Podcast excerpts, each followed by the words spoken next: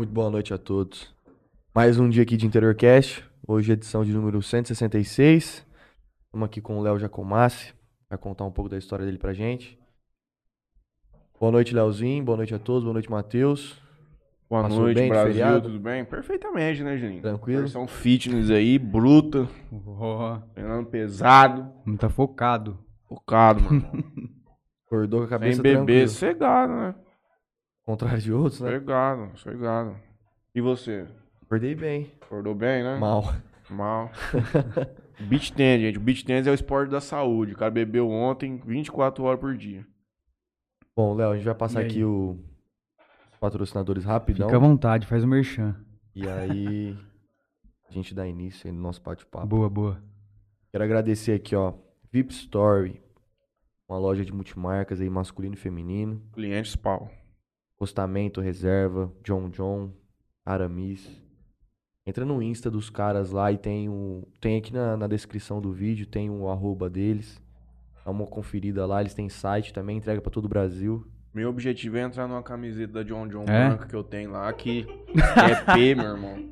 O bicho é P, a, John numera- John. a numeração é menor, não é? Da É, ou seja, é um PPP, né? Na verdade, uma camiseta normal. Galera- Ela ai- ainda não tem condição, mas A galera da VIP Store lá foi, foi meus parceiros no, na carreira de cantor. Meu DVD e meu EP, tudo vestindo roupa dos É? caras aí, é. Então, Aham. foi Mais um parceiro meu. cliente aqui. Ai, dos é. caras. É, filho, pode confiar. E a logo também foi eu que fiz, depois nós, nós Ah lá. Vai né? passar aqui. É, aí, logo, logo vai passar. Bom, quero agradecer aqui GSX Clube Náutica, aluguel de lanche de 26 a 30 pés, de Mateu Açaí, Solutions IP, empresa especializada em telefonia VoIP, você Mel recebeu um. SMS hoje, com certeza, do Interior Cash. 30, e- é, 35. 3.500 número hoje aí para o povo. Melfinet, internet fibra ótica, betcerto.net, sua casa de aposta, você gosta de uma apostinha? Cara, eu vou falar pra você. Eu ainda não experimentei essas coisas ainda não. É um caminho sem volta, já me falaram. Eu tô. Eu tem tô, muita gente que ganha, mas eu tem tô muita gente que veiaco com perde isso aí. Fala pra você que eu nunca entrei, eu testei um dia jogando aquele de variável lá. Aviãozinho? Option, de É, de Ah, option. aí que option. Eu nunca mexi é, tipo que option, esses trem. Aí eu falar pra você, eu coloquei 50 reais. Aí. Tô atrapando o merchan, mas, gente, pera, rapidinho. Não, vai, vai. vai. Coloquei mexi naquele 50. trem lá. Aí eu consegui dobrar 100. Falei, tá, pô, vou colocar mais. Fiquei Colo- rico. Fiquei rico, vou ganhar dinheiro só É. com isso agora. Aí coloquei e tal. Aí eu falei assim, não vou tirar tudo, né? Vou tirar uns 40, deixar 60. Perdi 60. Ou seja, fico menos 10 de saldo no final. Aí eu parei. Não, você, per- você ficou com menos 50, né? Ganhei 50, aí eu tirei 40, né? Podia ter tirado 50, eu tirei 40. Aí. Não, mas pelo menos 10, né? É, não. Mas ainda assim, Foi a uma boa diferença desses negócios de avião, IQ Option, loucura e Bet, por exemplo, como do nosso patrocinador do Bet Certo, e a Bet Certo é uma coisa menos. Ela não é manipulada, né? Certo, Esse negócio do IQ É. Do avião, você não sabe o que acontece lá Aquilo dentro lá do é muito. negócio. impre- É muito. é- Agora, você aposta no time do São Paulo lá, você sabe que o trem vai ser feio, já de princípio. então, tipo, você tá colocando um dinheiro que você tá disponibilizando perder. E Já tem sabe muitas é. variáveis pra acontecer num É. trem desse. Agora, esses de. Esses famosos cassinos online. É foda. Ah, isso aí, ele te, ele te dá agora, mas amanhã ele vai te tirar, cara. Isso aí você pode ter certeza. Uma das coisas mais deprimentes que eu já fui na minha vida foi num cassino lá em Buenos Aires, que nós fomos lá, cheio de velho, cara. Cara de cadeira de roda, um ambiente pesadíssimo, cara. Lembra que colo- de Pesadíssimo. é louco. Lembra que a gente colocou. que a gente colocou, colocou. sei lá, cinco, dois real. a gente era colocou 10 micharia. pesos. É, 10 pesos era coisa de centavos. Nós não conseguimos jogar. Apertou os botões lá, Ah. não aconteceu nada. Ah, aí eu fui tirar, falei assim, ah, mas vou pegar o dinheiro de volta. Não, aí você põe lá a retirada, aí ele vem um voucherzinho pra você ir lá pra você pegar o dinheiro. Aí, tipo, o meu voucher de 10 pesos que eu tinha colocado virou um voucher de 9,25. O resto ficou lá de taxa, sei lá o quê. E aí eu falei assim, ah, nem vou pegar esses 10 pesos, vou guardar esse, esse bilhete, né, de... Perdi o É bilhete. que você era gringo, também. é gringo, aí ele tira um pouco. Eu não sabia nem ler, meu espanhol, não sabia nem ver as máquinas, cara. É, era bizarro. Bom, Play Arena Beach. Aí de quem gosta de beach tennis, esportes de areia. É, alguém Ontem me- tava tendo funcionalzão lá também. Tinha uma galera Alguém me lá. chama aí, porque eu tenho, não joguei esse negócio também. Dia que tá na moda aí, geral tá jogando, eu não joguei ainda. Eu acho que foi da, Chumisco. da história da. Lembrei de uma história aqui da FedEx. que o cara tinha. Ele tinha quebrado, tinha comprado não sei quantos milho- mil aviões lá e a empresa quebrou por não sei o que de uma guerra que tinha dado, sei lá, muito tempo, 50 anos atrás. Aí tinha sobrado 5 milhões pro cara. O cara pegou, foi pra Las Vegas e dos 5 milhões ele fez 50. Jogando lá e ele conseguiu reinje- reinjetar na empresa e é a F- acho que é a FedEx ou a UPS. Não, UPS é, é pública. É. Acho que é a FedEx, depois pesquise aí.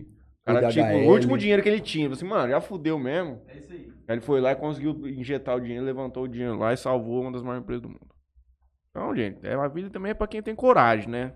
Às É vezes você aí. pode ser agraciado pela sorte, Ninho. Exato. Você jogou na Mega Sena hoje? Não. 40 milhões?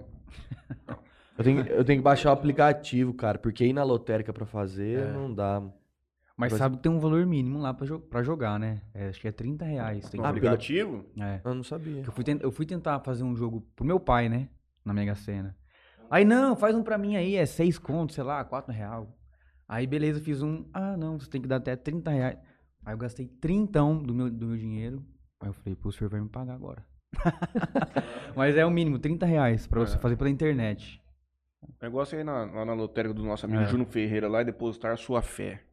É isso. Bom, Boi Jales Nutrição Animal, Ô, Jales. empresa especializada em processamento de subprodutos bovino.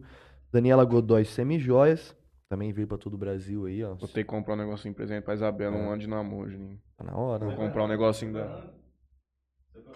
Fui nada, patrão. O que eu vou fazer lá não? Não tem coisa pra homem.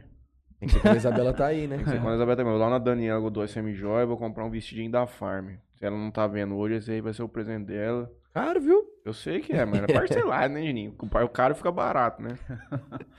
Grupo Venturini, referências em mármores e granito. E Life Institute, Nutrologia e Medicina Esportiva. Tá precisando de novo, hein? Tá na hora de você criar vergonha na cara e voltar aí pro mundo da academia. que Teus treininhos de funcional lá com o Marcel... é do Marcelinho ou o Douglinho que você faz? Marcelinho. Douglas é Com o fisioterapeuta. Marcelinho. Isso aí dá eu resultado, voltei, mas. Eu era vagabundão e eu voltei, então. O quê? Né? Academia? Academia. Treinando, tô treinando pesado. Não, não, pesado É ainda que ele né? não treina. Na verdade, ele, ele sempre gostou de treinar meio Dá fofo. migué, né? É, É. Ele gosta do treininho mais fofo. Tem que falar que você vai. É, então. Essa é o importante. Mas o homem tá no bicho, tá forte lá, tá fazendo saúde, tá, pra- tá, tá colocando pra render a vida dele. Califas Burger com a gente. Nos presenteou com um smashzinho. Pega um smashzinho, nós viu? Mano, tava Nossa, top, mesmo, né, demais, cara? Mano. mano. é o melhor lanche de jazz, é sem brincadeira. Triplo Smash. Não. Era um smash single aquele lá, meu irmão, eu Ah, acho. tinha, não, tinha, tinha mais de um hambúrguer lá. Tinha Como- mais de como um. é que- Eu acho que tinha um só. Como é que chama cara. o local aí? Como é que Era chama? um só, mano. Califas. Manda Mano, um do burger pra nós aí mano. hoje. O Smash, ele é prensado e tinha um tanto assim de, Manda um de, pra nós aí hoje, de, né? de hambúrguer. Vou perguntar pra Simone. Ela falou que ia mandar um. Bom, Porra, se fizer a boa, eu só vou consumir lá agora, hein? eu sei que é top demais. É bom, Mas ontem eu né? fui no McDonald's. Sabe quanto tá o McDonald's Do Brasil? Copa do Mundo? 45 45 reais, meu eu irmão. comi. Você comeu? Já comi do Brasil e dos Estados Unidos. Olha o que, que eu pedi ontem. Um- achei um cupom lá. Dois Chicken Junior, uma batata pequena e uma coca. 22. E tinha um outro cupom, 13 reais, 8 nuggets. 36 conto. Falei, vou Antigamente era aí. 9 esse nuggets. Aí abri o lanche. Ó, dica aí, gente. Aprendi no BBB. O vagabundo lá comia assim. Pega o seu Mac Chicken, abre, coloca quatro nuggets dentro dele. Aí fica carnudo, bonito. Não é melhor que o hambúrguer do meu, meu ilustre amigo Gerard, mas também é gostoso. O Herreira Contabilidade conosco mais uma vez. Agradeço ao Cleber. Esteve aqui com a gente também na última semana, Juninho. Junto com o professor Williams. A gente deixa um abraço lá pra turma da ETEC, da FATEC. A Esmalteria Bem Me Quero, da Andréia, tá com a gente ainda.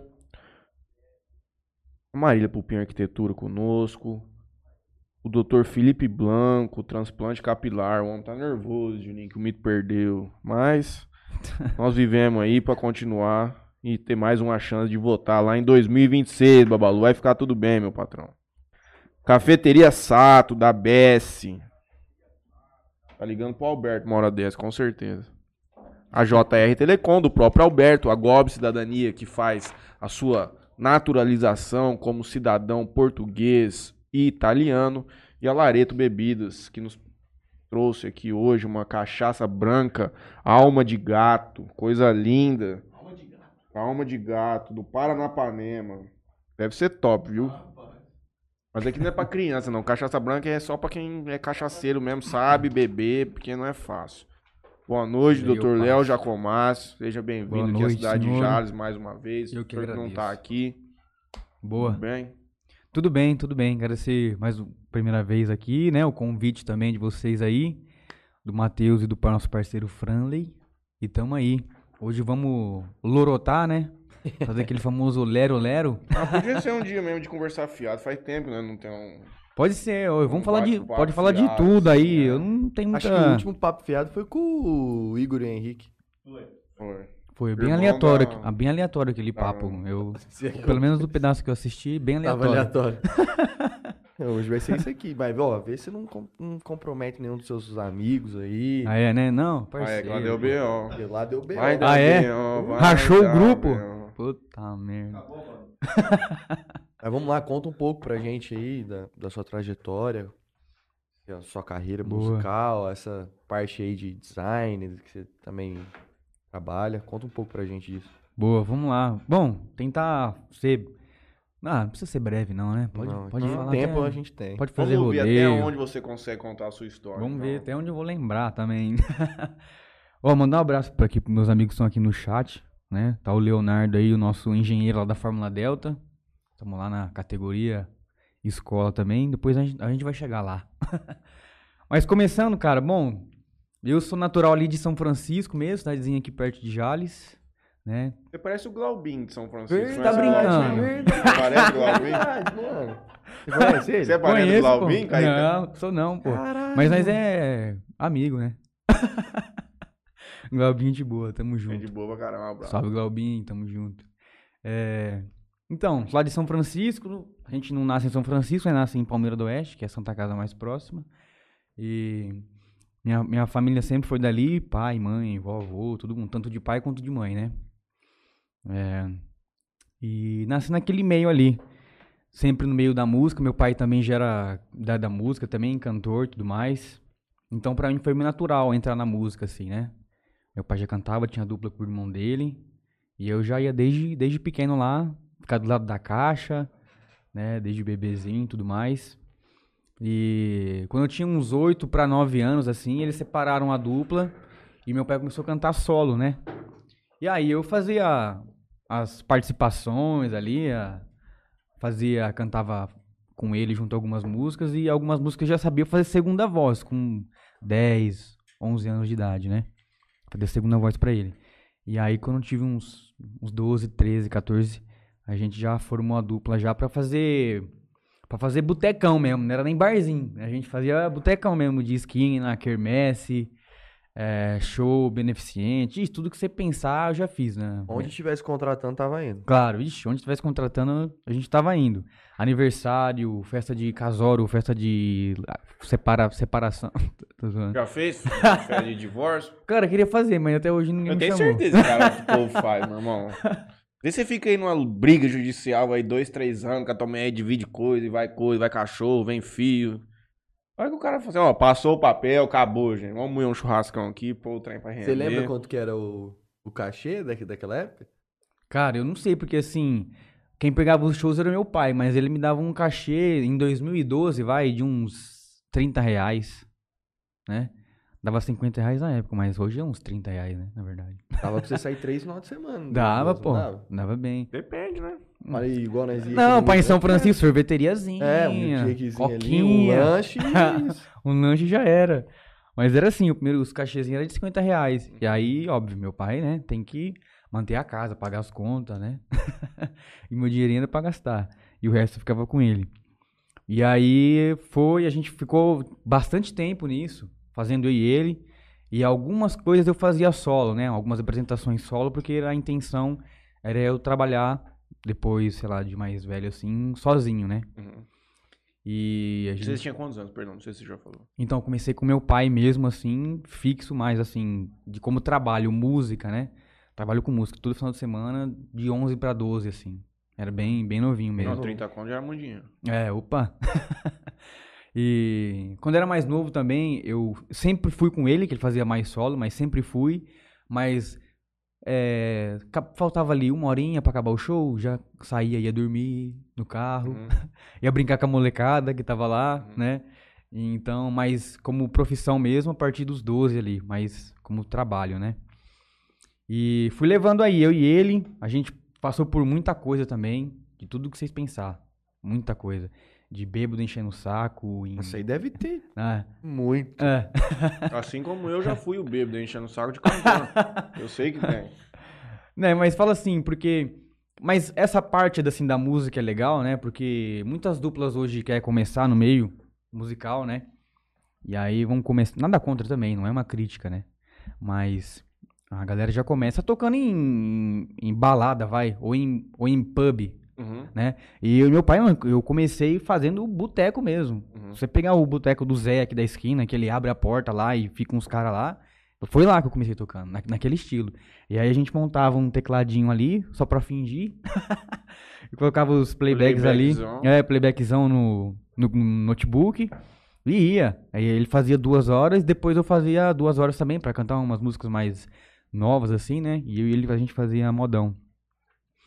E, e fomos assim durante muito tempo, né?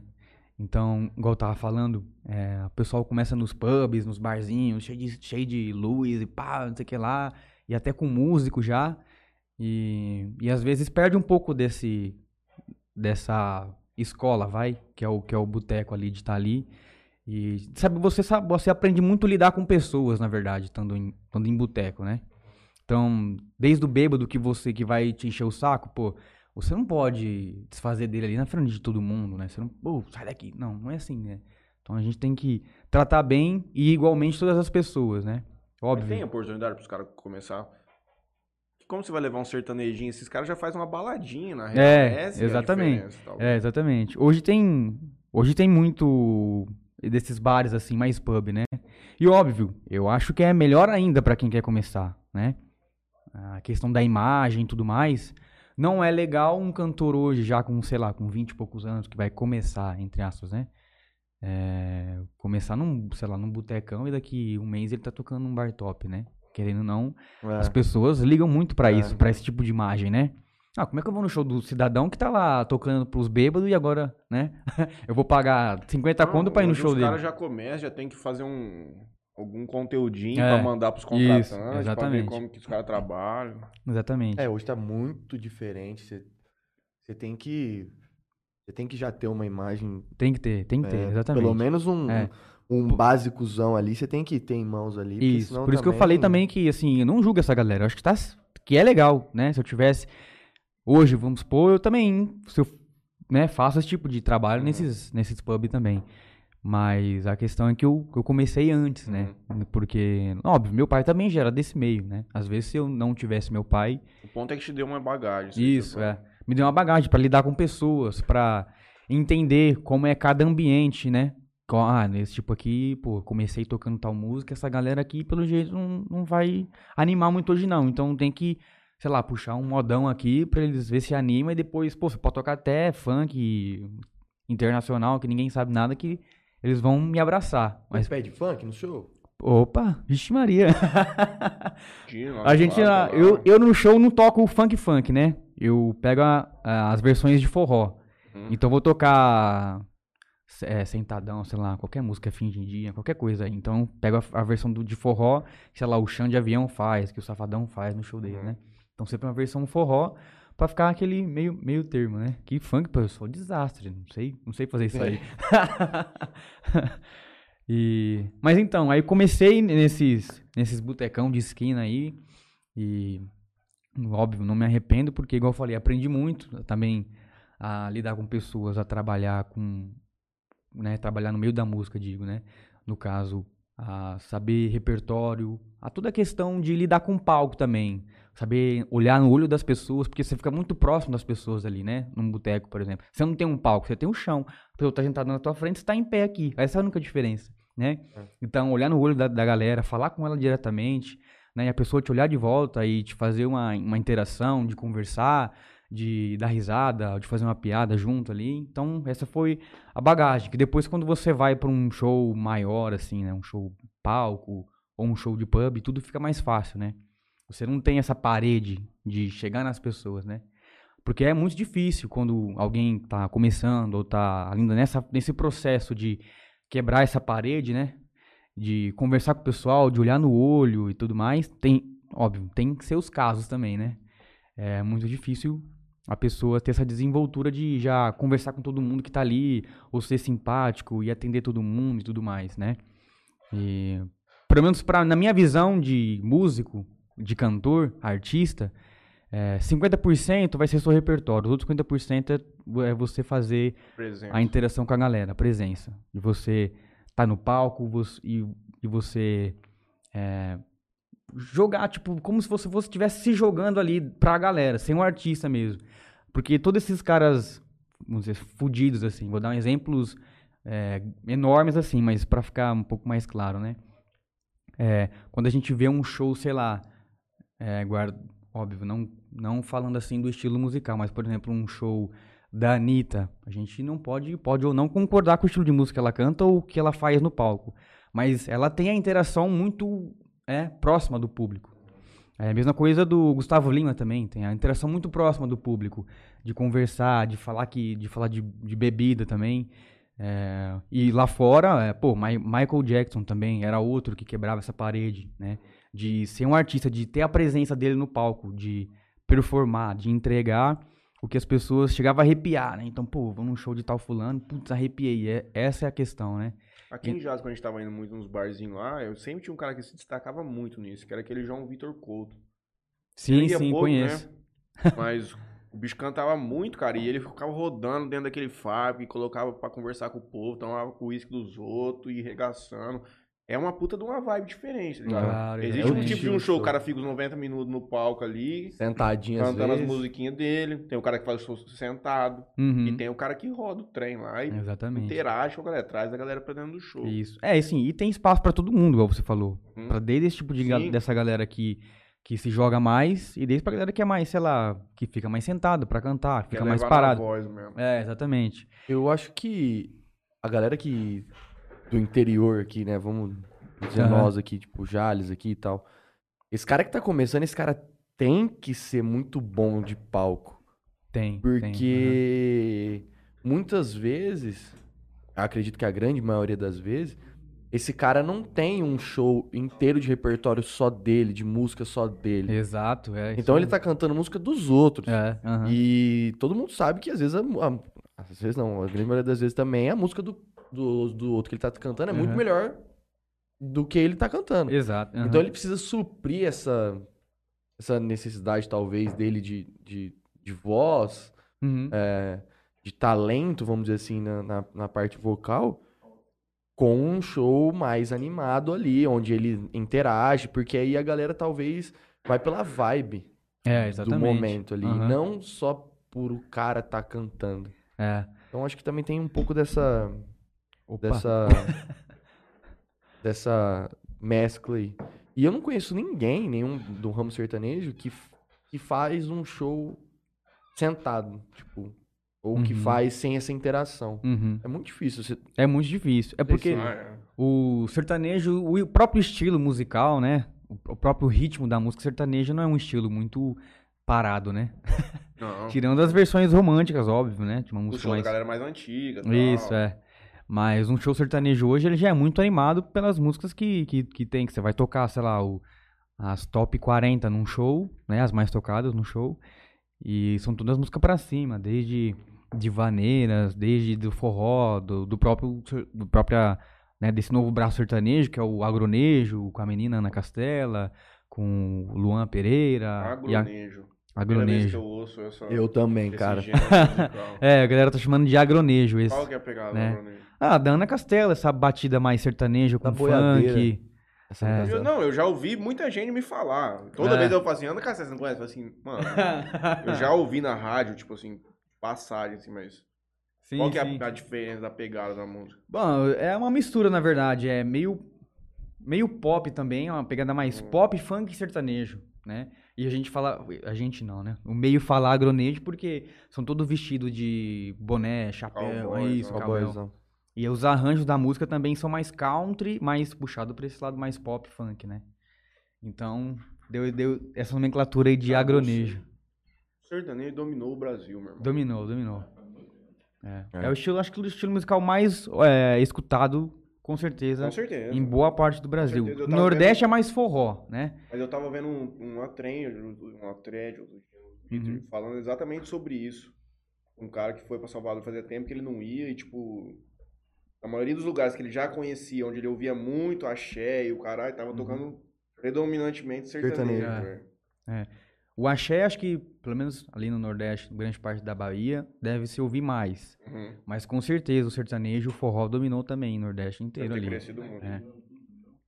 Funk também. Ah, mas Acho que o funk. um pouco menos, né? Porque Ah. também tem vertentes dentro do funk. Se pegar esse, É. esse funk mais. É, mais um proibidão assim, ele já não tem tanta entrada, né? O Cara, Uhum. com uma turma mais velha, assim, o cara já não dá muita conta. Agora, pra molecada, eu também acho que a maioria ouve pra caralho. É, funk. Funk realmente, sim. E. O funk é mais um pouco nichado, né? Por exemplo, que o sertanejo. O sertanejo é mais democrático, vai, entre aspas. É, até porque, igual você falou, é um- uma senhora de 60 anos, ó, com as suas exceções, né? Aquela, já viu aquela, aquela velhinha lá, vovó do rap do Instagram, não? Não. Já vi. Já viu? então, mas tirando suas exceções, né? A grande maioria da, da, da pessoa mais idosa, ela curte- gosta mais de sertanejo mesmo E atual. também porque o- você, o seu estilo musical, ele, na verdade, ele é um retrato da sua realidade. não. Exatamente, Por isso exatamente. que é predominantemente uma coisa mais nichada de grandes centros, onde Isso. existe uma outra realidade. Ah. galera Uhum. aqui em Jazz, para o cara começar a fazer funk, é existem pessoas. A gente já até viu de chamar aqui, tá Sim. mexendo. Não lembro onde foi a conversa. Mas aqui ele vai ter mais é dificuldade, muito né? Mais Ele dificuldade de, de onde ele vai cantar. Mas tá, por exemplo, na Orix lá que tá tendo, tá tendo pra caralho, mano. Todo final de semana tá tendo umas baladinhas funk lá. Uhum. Acho que, lá, é- acho que lá vai ser predominantemente É. funk. Só funk, pode crer. E é legal ter essas casas também aqui no interior, né? De funk, né? E é legal, porque normalmente não, não teria há um, há um tempo atrás, né? Como hoje não Nossa, tem mais balada eletrônica, né? cara? Eletrônica, Acabou, meu irmão. é. É, acabou. Mano, isso há 10 anos atrás, na, no- na minha época, noite aí mesmo, cara, cada mês, acho, sei lá, um mês ou dois meses tinha uma balada, mano. É. Grande no IP, ou no- lá no, Boteco. Fernandópolis tinha muito, Santa Fé, muito. Sim, cada, se você quisesse, cada final de semana É. tava tendo num canto. Ah, Santa Fé tinha aquela Absolute que tinha todo final de semana. Abriu uma balada em Santa Fé. Abriu? Eu fui lá no sábado Ó. e eu fui comprar naquele serve ali do lado do posto Morumbi. Ali. Uhum. Não sei se é Morumbi que chama. O espaço SBR. O da aquele esquina ali. Na esquina. Ah. Tem um serve aqui. Que também é de esquina, o serve. Não. E tem um, Ah. tem um lá que é, que é de, você vira ali a, a avenida ali. Já anda- fica na esquerda ali. você- ah, não. Você anda um quarteirão e fica na outra. Ah, estamos falando de sertanejo funk, mas a gente pode esquecer de pagode também, que é, Pagode. né? Gostoso pra caralho. Que é outro vibe legal também, de, que a galera curte bastante, Top né? 10 músicas ouvidas minha em 2021. Tava lá, o menos é mais, dominando tudo. Lembra, domingão, começava domingo lá em casa, 11 horas da manhã já. Ligava lá no. na Adega. 24, manda, 40, manda duas caras de bojudo, de branco, faz favor. Mas hoje em dia você não tá nessa vibe mais, você falou. Não, né? graças a Deus, É. eu entrei pra igreja agora. Domingo ele acorda, ele toma um café e lê um livro. Ô, ó. Matheus Lispector. Matheus Lins. Comecei o livro ontem, Poder do Hábito. Porra, velho, eu tinha esse livro, mas não comecei. Minhas... Ele é hypadinho. Uma das É da maiores... capa é, amarela? ele é Capa best-seller. amarelo, vários bonequinhos. É, exatamente, ele é best-seller, é um dos mais Ele é lidos. muito parecido com Aventuras Empresariais lá, que eu já apresentei pra vocês e peguei de volta. Ele vai citando exemplos de empresas e de pessoas, tá ligado? Aí vai construindo um livro em cima disso. Eu tô gostando daquele menorzinho lá que você me deu. Das palavras Você leu lá. ele um, um dia, foi até não, a metade. não- é, não terminei de ler. Esses dois dias pra trás. É eu teve- Uma das maiores frustrações da minha vida é não ler livros periodicamente, assim, né?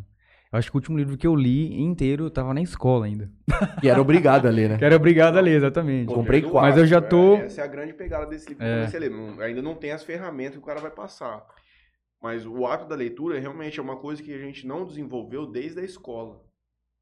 Já lia na escola contrariado. Lia o livro Contrariado, né? obrigado lá e não dava pra Eu vou resumo. eu tenho um livro já em mente que eu vou comprar. Não é esse ainda, mas eu, eu pretendo também ler esse, porque é, eu tinha esse livro, né? mas É um livro que eu tô querendo muito ler sobre política atual no Brasil. Então eu falei, ah, vou pegar um assunto que eu gosto e que eu, porque, porque eu também eu tenho esse defeito aí de gostar de política, né? De ver análise política. Solta a voz, qual que é o nome do livro? Hã? Como as democracias morrem, qual que é? É o do André Marinho, aqueles, é, O Brasil não é uma piada. Então esse livro, eu já vi muita crítica sobre ele boa, até porque o André Marinho, apesar, apesar de ser um, né, um, um cara da humorista e tudo mais, que imitações, mas ele é um, um cara muito culto, muito Ele inteligente, é, né? Eu gosto dos posicionamentos É. às vezes. E tô muito curioso pra ler esse livro porque todo mundo deu uma crítica muito boa, então Eu não sei se tem dele, cara, mas uma. fe- um- eu, eu também nunca fui dessa forma, nunca usei esse método. Mas a galera tem elogiado muito, cara, o, e- o audiobook. audiobook, tá. Uhum. Tipo, demora, uma- por exemplo, um livro desse vai umas seis horas pra você É. ouvir. É um Então, a galera podcast, gosta muito, é uma espécie de podcast. Às vezes é o próprio autor contando, ele, tipo, fala mais Uhum. coisa e tudo. Tem gente que gostou muito desse formato, tem É. livros muito bons dessa forma. Pra quem às vezes tem dificuldade com a leitura, mas quer consumir o conteúdo, talvez seja É. uma saída pro cara Sim. ouvir um audiobook, senta aí no PC pra trampar. Uhum. Ou então o cara tá, no- por exemplo, numa academia, tá fazendo uma caminhada Legal, de isso é manhã. verdade. É. Eu, Uhum. eu ouvia muito podcast quando eu fazia cardio de manhã. Uhum. Hum, É, podcast. É. Eu comprei quatro livros hoje. Quatro Porra! livros? Puta que Caraca. pariu, vamos lá. Daqui a vamos pouco essa parede aqui vai estar cheia de livro, porra. Puta que pariu. Pedido realizado, dia 3 de novembro. Taca na tela aí pra eu ver as caras. Pode livro daqui a pouco, é Interior Livros vai ser o podcast. Como fazer amigo e influenciar Você pessoas. foi nos mais top 100 da Amazon que eu tava vendo. Eu peguei o poder do hábito da mesma lista que você achou esses Não, aí. pior que eu, eu já tinha no Trello lá anotado. O Homem Mais Rico da Babilônia, Os Segredos da Mente Milionária e Gatilhos Mentais.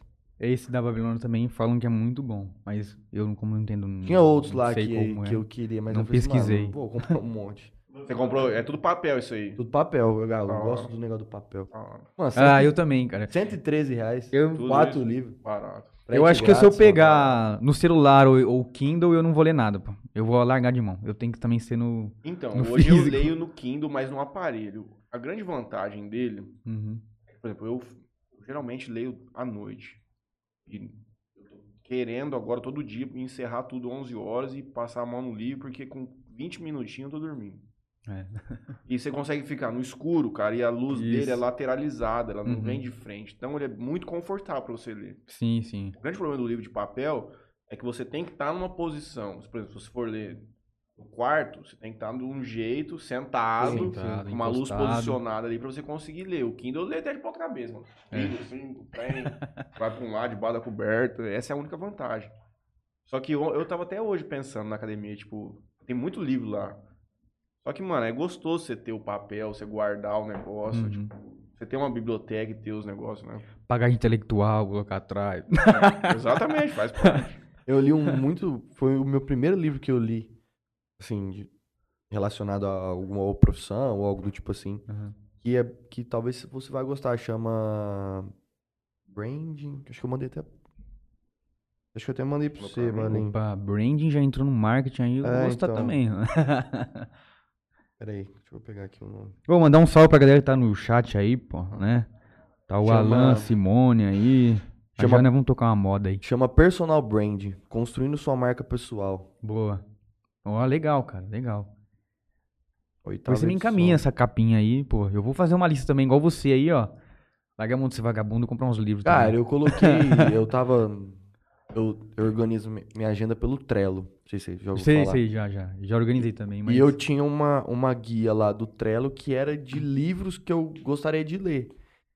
E eu fiquei alimentando essa guia. Tipo assim, às vezes você tá vendo algum negócio, um cara fala de um livro. Mas fala, mano, não vou comprar agora. Mas eu salvava o nome. Sei, sei. E aí eu falei assim, mano, metas para 2023. Ler um livro por mês. É que, se você for fazer a conta, tipo assim, ó, se você ler 20 páginas por dia, em 10 dias você matou 200 páginas. É metade de um livro grande.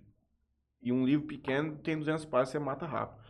Só que, se você encontrar um livro que você gosta, Você vai ler muito mais de 20. eu aconselho, na verdade, começar lendo fantasia, romance, tipo um... Código da Vinci, é um ótimo livro para você aprender a ler, porque você vai lendo, é uma coisa que você... É como se fosse um filme, você quer saber o que, que vai acontecer. Então você Sim. lê pra caralho, você, tipo, aí você vai criando o hábito e tudo mais. Eu, com- eu particularmente confesso que eu tenho um certo é, preconceito com esse tipo de livro mais fantasioso. Mas. É. Não, porque, assim, eu, como igual esse do que você me passou e igual esse do André Marinho, são é, mais fatos, assim, ou é, histórias reais, né? Vamos dizer assim, é, como se fosse um documentário, vai, em vez de um filme Sim, fantasioso. um- Ficti- Isso, é, fictício. Então, mas eu, eu acho que esses livros são importantes, principalmente pra Senão você vida ter. fica muito chata, É, irmão. Mas esse livro é importante principalmente pra você é, saber sobre toda essa parte mais é, teórica, vai da, da linguagem, da escrita, da escrita, né? Aí deve te ajudar bastante também na hora de você escrever, aprender, porque é tudo uma construção de raciocínio fantasioso. Mano, esses né? caras, você pegar esse Tolkien aí do Senhor dos Anéis, até o É. George Martin lá do, do, Game of Thrones. Game of Thrones. Mano, os caras criaram um mundo paralelo, meu irmão. É. Os caras desenvolveram linguagem, mano. Agora, outra coisa que linguagem dos elfos lá, dos caras do Game of Thrones, mano... Outra coisa que eu também não sou, sou preconceituoso é com. é com essas coisas de. Ah, todo mundo tá assistindo. Eu não vou assistir, não. Eu tenho um problema com coisa tipo, Star Wars, eu nunca assisti um. Harry Potter, nunca assisti nenhum. Esse negócio também da, do. Game of do- Thrones? Game of Thrones, nun- nunca li nada, nunca vi nenhum capítulo, nunca assisti nada. Para então- a sua tristeza. para tá minha- perdendo é. muito conteúdo preconceito. Já tem que tirar essa palavra tudo da sua hypado, mente. pô. Eu não vou assistir, não. É modinha. Não, tem. Geralmente as coisas hypadas da Netflix eu não assisto também. Eu demoro pra ver, preciso de um... É difícil, né? O A única lá, coisa mas hypada o que eu lá assisti, eu acho que todo mundo é tava assistindo ver, era La Casa de Papel. Eu acho que esse foi um dos únicos também que eu. Que todo mundo tava assistindo. Eu Eu, falei, nunca vou ver isso aí. Esse é um Aí, ó. é um dos piores que existe. honestamente. A Casa de Papel é aquela receitinha de bolo, né? É. Você já assiste o negócio sabendo que o um vai monte- dar tudo certo. Joga um monte de desgraça. Essa daí eu não vi, não. É sério, mano. É igualzinho. É tudo igual, as mesmas Mesma coisa, só que Ah, coreano. só que fizeram uma... Só que Estilo são Round coreanos. 6. É incrível isso. É, mas, cara, é bom, ruim, feio, bonito, meu irmão. Sucesso mundial, blockbuster, vendeu no mundo inteiro. Todo mundo assistiu a Casa de Papel. Cara. Às vezes. É, Round 6 Às também. vezes, por exemplo, a gente tem hoje é, diretores e diretores. Tem diretores que gostam de fazer os filmes com receita de bolo, séries que é receitinha de bolo, porque é uma coisa comercialmente vendida e fácil. E tem os caras que gostam de viajar na maionese e gostam de fazer uma parada bem É. feita. O cara que gosta de viajar na maionese pode ser que não, de- não vire nada, pode ser também que vire alguma coisa. Ah, sim. Não, ó, esse O do Game quanto of- mais cult é, é mais difícil de pegar. né? Esse do Game of Thrones, por exemplo, é um que eu tô querendo assistir, né? É muito bom, cara. É, todo mundo já vai- falou. Já me falaram que as últimas duas temporadas não, não- não são boas porque fugiram um pouco do livro ali, deram uma inventada. Não tinha o livro, né? Não tinha o Não tinha, não Vai tinha o livro. sair agora. Tá. Ele tá quase. Ele falou que tá 75% pronto, o livro. E aí, mas vou pegar pra assistir sim. É que eu não tenho a plataforma lá que é a HBO, né? Que é HBO. isso, é. Aí depois que você acabar Game of Thrones, aí você vê House of Dragons. Que é antes do Game of Thrones. Ah, Você tá tá, já, já ouvi falar também. Já acabei, já. Acabou já a Você temporada. lembra o que acontece com a Rainira? Game of Thrones fala. O Game of Thrones fala o final da Rainira umas três vezes. Fala. Verdade. Ah, não vou me lembrar. Tomei um spoiler monstro, meu irmão. Tava no Twitter lá, vi o final do House of Dragon. Já sei o final daqui cinco temporadas. Já pensei até em parar de ver. Como Aí eu que peguei, morre, comecei a ler o livro. Aí, ó, Não, não, o Demon eu, eu não vou falar, mas. Mas, cara, que se você começar a pegar as pontas, tem muita coisa do, do Game of Thrones que vai, você vai saber mais ou menos o que, que, Sim. que fim levou. Não é bruto, né, velho? Uma Sem coisa que tipo, você tem que spoiler, ter em hein? mente que é uma coisa, isso não é nem um spoiler. Você viu Game of Thrones, é uma coisa básica. A Daenerys, ela foi a última e o irmão dela, eles foram os últimos Targaryen que sobrou no mundo. E eles estavam renegados lá, porque eles tinham se fudido. Não, não era nada. Que o Rei Louco lá tinha feito É. o inferno lá. E o Rei Louco é o final da Casa do Dragão. O bagulho é muito louco. Agora eu não entendi porra nenhuma, beleza, eu vou assistir lá depois. É, cara. Eu não queria um programa hoje pra nós conversar fiado, é esse. é isso aí, pô. Vamos falar sobre tudo aí, falar sobre tudo, pô. Nesse assunto ainda, o, o Dano, o, Eu sei nem tá falando mais, pode continuar. o Anéis do Poder da Amazon É. é o maior investimento em séries da história. Um Uhum. bilhão de dólares. Isso, eu vi também isso A temporada cinco- inteira? Não, quatro ou cinco temporadas. Uma média de Já 200 assisti. milhões de dólares por temporada. Já assistiu esse, esse ou não? Já. Já. Bom, hein? É bom. É bom? É. Bom, cara, muito bom. Tá. Eu vi. Eu vi uma crítica de um, de um cara que eu sigo que ele falou que exageraram um pouco nas lacradas, né? Mas hoje em dia também, quem lacra lucra também, né? Ah, é, não tem como. é. a indústria conduziu pra esse sentido e. Se não faz tiver. parte, mano. É. Onde você parou na tua. Eu tava falando da, da É. do agro, carro, do Ah, agro é. sertanejo. Tava falando Boa. sobre o estilo de. É, deixa, eu- deixa eu só mandar um, um negocinho aqui. Então, aí depois, eu e meu pai e tal, e aí foi quando em 2018 a gente falou assim, eu, ah, vamos, vamos investir um pouco mais na, na carreira solo, né? Aqui nós vamos fazer pra lançar. Ah, vamos gravar uma música, um clipe. É, vamos gravar, não sei o que lá. Não, vamos, vamos ser mais doido, vamos gravar um DVD logo. e aí foi quando em 2018 Lá no Baruca, não foi?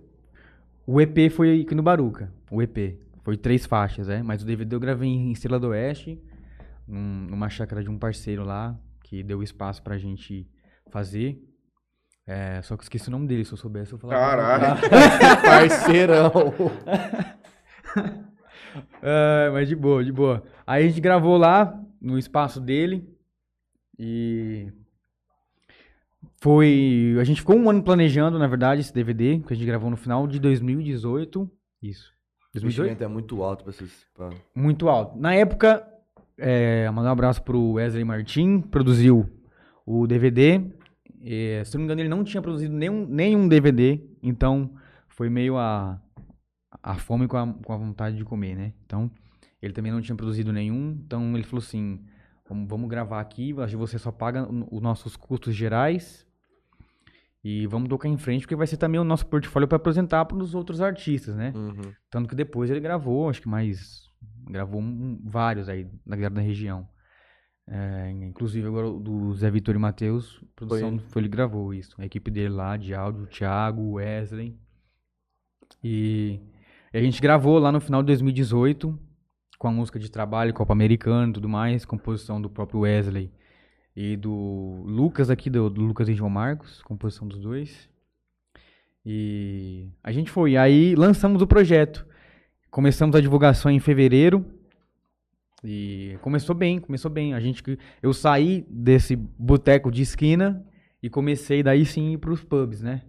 A ter esse trabalho mais profissional, né? Ter essa imagem mais profissional de estar tocando com, com a galera ali, com os músicos, para um público é, mais selecionável, né? Nada contra o pessoal de boteco, óbvio, mas um público mais é, mais elite, vamos dizer assim. E Mulherzada bonita. isso, exatamente. Quem que fez o show outro dia que só tinha mulher? Do Igor Henrique. O clipe deles lá. Só mulher no show. É. Foi lá em Americana, acho que foi. que Eles É. gravaram lá um clipe. Sim, sim, eu vi lá, já vi também um clipe deles lá, muito bom. E, e aí comecei a fazer isso aí, pô. Aí rodei alguns barzinhos aqui em Jales, Fernandópolis, eh, Santa Fé do Sul também fiz, quando tinha aquele 017 pub lá, né? Não tem mais? Agora eles, eles são um evento, né? É o 017 eventos, né? Então ali tem uma casa de shows também lá em, lá em Santa Fé. Mas aí ele faz esporadicamente. E aí faz mais esporadicamente, mas, por exemplo, tem shows maiores, assim. Por exemplo, na Castela foi lá agora, acho que vai ter ou teve Luan Pereira, né? Então, é uma galera mais hypada, assim, hoje em dia, né? Lá em Santa Fé. Inclusive a do Lucão também, que hoje também tá sendo produtor do Viller Santos. Vocês conhecem o Viller? Não? Viller de Santa Fé também, um, um grande cantor, uma ótima pessoa. Se quiserem depois marcar pra convidar ele aí, mora em Santa Fé do Sul. É, e, e aí, beleza, gravamos o, o DVD, trabalhamos um ano inteiro. Eu tive um parceiro também, óbvio, não posso deixar de esquecer desse que foi fundamental, o Gustavo Terêncio. Gustavo, ele tem uma empresa de fibra ótica hoje, né? E na época ele falou que queria me ajudar de alguma forma, né? Então ele foi meu empresário por algum, por algum pouco tempo, ajudando com alguns custos do DVD para imprimir o material físico, que eu particularmente achava importante na época. Hoje eu não sei se eu faria isso mais, né, de imprimir um material físico, mas por um primeiro trabalho para guardar de recordação e tudo mais, Ah, é legal, legal, né? É, para apresentar para um contratante também faz, faz toda a diferença, né? E eu podia ter, ter trazido. Eu, eu esqueci, eu podia ter trazido aqui. É um, é um boxzinho que vem o CD e o DVD, né? É, o que em 2018 já era uma coisa antiga. Hoje, então, quem fizer isso aí, pelo amor de Deus, não faz não. que ninguém tem para DVD hoje e, É. e ninguém escuta CD mais, né? Nem Meu- pendrive ninguém tá tendo mais, é só Meu Spotify. nem entrada de CD tem. É, não tem, nem o meu, nem notebook, Eu tô nada. devendo um pendrive, hein? Tá comigo. É. Tá com o Monster, na verdade.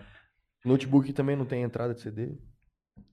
Rapaz, eu, eu comprei, a- eu tenho um Mac, né? Um, um MacBook, nem entrada de USB não tem mais. O meu Mac, eu tinha um iMac 2012, não tinha entrada de CD. O meu não tem entrada de USB, USB ele não tem entrada, Tem é tudo- pendrive é não. tudo É tipo C, tudo né? USB-C, é. Ah. Aí você Aí eu abre tive com, que uma- com- um adaptadorzinho. Tive que comprar um adaptadorzinho, quase 100 conto adaptador, pô, negócio caro, velho. É, mas é, É. gostoso aquele computador, cara. Eu já mexi com ele lá em 2013, eu acho que É. comprei um, minha avó tinha um Maczinho, é filé demais. Ah, É delícia filé, aquilo pô. né? Agora, o meu, o meu no- dos novos vem, vem com esse chip M1 já. Já tá Uhum. no M2 já, mas o meu tem um chip M1. É novo, então. É no, é 2021, é. Ah, não, filé. É. 30 mil reais. Aí- o. Porra, aí o bichão voa. Pra trabalhar, não tem, não tem outra. E. E então, o que, que a gente tá falando? O teu DVD. Do DVD, é. A gente trabalhou, um abraço pro Gustavo também, depois se ele estiver assistindo aí. É, que me ajudou nessa parte mais de custo também. Foi importantíssimo pra ter essa fase de né, dar um buster ali, um gás no trabalho e tudo mais. E depois ele acabou saindo e tudo mais. Mas o tempo que ele ficou me ajudou demais. Sou grato por ele até hoje, por ter me ajudado nessa fase, né? Que foi importantíssimo. E depois a gente falou assim, pô, agora meu negócio assim, eu vou querer pelo menos uma vez por ano gravar alguma coisa, Pra não para não sair, né? Sempre tá tendo material novo, que é importante pra você apresentar para contratante, para futuros empresários que vier a aparecer para você apresentar. Se bem que eu tenho algumas críticas sobre esses escritórios, né? que a gente sabe que não é talento 100%, Uhum. né, sobre isso, como tudo basicamente hoje no mercado. Mas para você apresentar para contratante, um cara que vende os shows ali, que é o empresário mais importante, né? Depois do investidor é o cara que vai vender o seu show, né? E e aí gravei o EP, que esse sim foi aqui no Baruca, aqui em Jales. Gravei com o mesmo pessoal lá, com o Wesley, produzindo, né, produtor musical, e com o Thiago, produtor, produzindo as imagens ali, gravação e tudo mais. E, e aí gravamos aqui, foram três faixas, foi uma faixa de música de trabalho, né?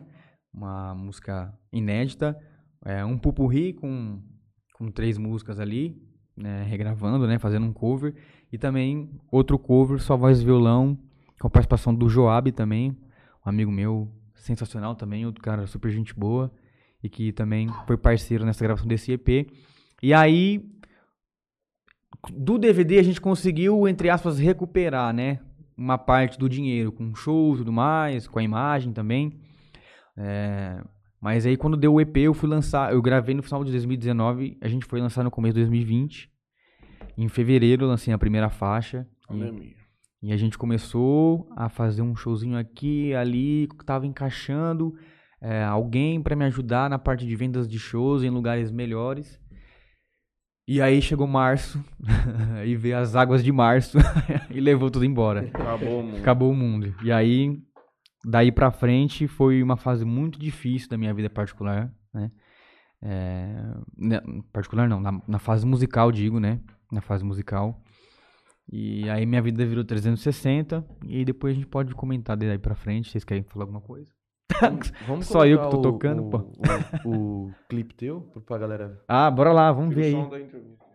Vou tirar, pode ficar Vocês que mandam, se quiser colocar do DVD, do É, EP. vou- Vai falando que eu vou organizar com o Léo ali. Qualquer... Vou colocar aquele copo americano, pode ser? Boa, pode ser, pode ser. Copa Americano, né? Composição lá do Wesley Martin e do Lucas aqui, do Lucas e João Marcos. O Lucas escreve, né? O Lucas escreve, pô, escreve bem. A gente até tem uma música juntos, eu até coloquei no DVD, mas aí eu acabei tirando porque. Porque. Não sei porque eu fiz isso. Se arrependeu? Não, que não, era música isso. voz e violão só, né? Se arrependeu? E aí acabou que a gente lançou todas as músicas e ela ser a, tipo a faixa extra, né, do DVD. E aí eu só fui lançando uma, uma por mês, Uhum. né? Porque como é um orçamento mais enxuto, né? um- em vez de ser uma vez por semana, uma por mês. E eram 10 faixas, então tipo, foram 10 meses, depois de 10 Produzir meses. conteúdo um ano também é bom. Oi? Não, Ficou durante um ano quase. Isso, exatamente. Mas aí chega no mês 10, já foram 10 meses, a a galera meio que sai um pouco do, do hype, né? E aí chegou na última, eu falei assim, pô, o último lançamento já não foi bem, não pegou tanto view, não teve muita pessoa, galera ouvindo no Spotify, então aí meio que deixei. Mas tenho ela até hoje no computador lá, de vez em quando eu ouço ainda, que é uma música bonita ainda. Aí você tá mexendo com isso aí. Com música? Cara, assim, igual, igual eu te falei, depois da pandemia muita coisa mudou na minha vida, né? É onde nós vamos entrar na Isso, isso, não vamos entrar na conversa logo logo. E aí vamos... Ô, Léo, você coloca aí então? Ele vai. Na hora Boa. que você colocar, você avisa, porque aí eu, eu Sim. ponho aqui pra gente poder ver aqui Tá também. acompanhando. É.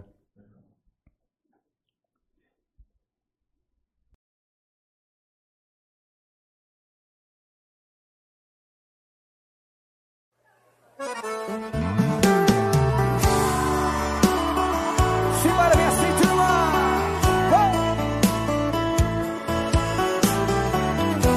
Vou mandar boa pra vocês, vem! Eu já começo assim, ó, vá. Já tentei conversar, já tentei te entender, por as coisas no lugar, fiz questão de você. O nosso beijo não encaixa mais, eu sei pra você agora tanto faz. Isso não me afeta em nada. Eu aprendi a afogar as mágoas. Na onde vem assim, vai, ó. Num papo americano, jogando no bar. Te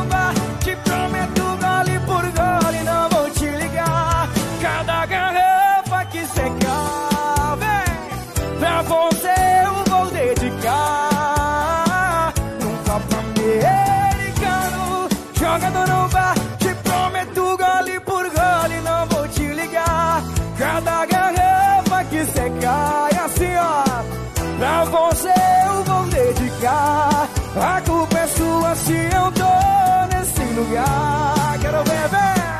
Oh, sofrência doída, vem, vem. Assim ó, lá, a rocha, vem. Segura, vem.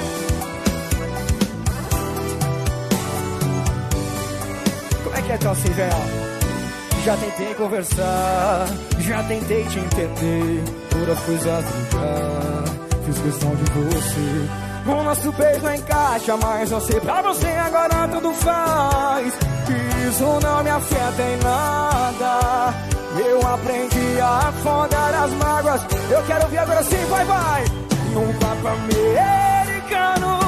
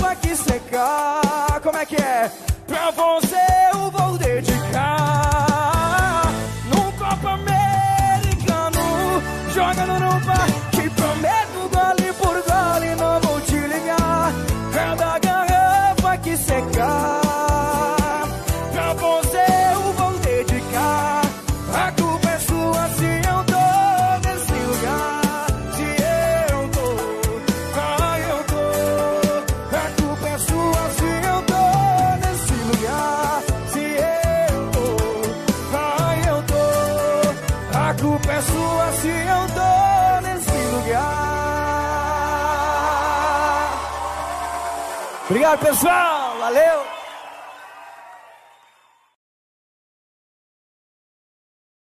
Já, né, Tião? Tem que engajar, é. Já avisa, fala assim, gente, é pra. É. Mete É a pra cara ficar no aí. celular, não. Tá é no pra... ar já de novo, viu? Vai bem lá. Ah, já, já no clipe. Você trabalhou esse, esse DVD? Chegou a fazer show com ele, tudo? Fiz, fiz. Levamos um DVD, a gente fez a- de pubs até show de palco, né? Prefeitura e tudo mais, em algumas casas de show. E basicamente o, tinha algumas músicas, algumas músicas no repertório desse DVD. A gente sempre fazia a Copa Americana, que era a música de trabalho. A música de abertura do DVD também. É, e a música que lançava no mês. Então, tipo, sempre três Uhum. músicas do nosso do meu DVD tava no, tava no repertório. Mas aí a maioria, óbvio, que é da, é da, que é da galera aí, né? E a gente trabalhou esse DVD por, por esse ano todo de 2019. Foi quando. Vamos gravar outro aí, vamos gravar outro, porque, Uhum. né? Ainda tem que recuperar o dinheiro que a gente investiu lá. Uhum. Vamos gastar mais Vamos recuperar. gastar mais, né? Mas o- o- nesse trabalho, é, a gente teve muito trabalho, né? Além só da gravação do DVD. Então, teve toda a parte de local, de, de colocar as mesas ali e tudo mais, de deixar tudo bonitinho e tudo mais. Gastar com um painel de LED, né? Que tava ali. Toda a estrutura de palco também teve que montar.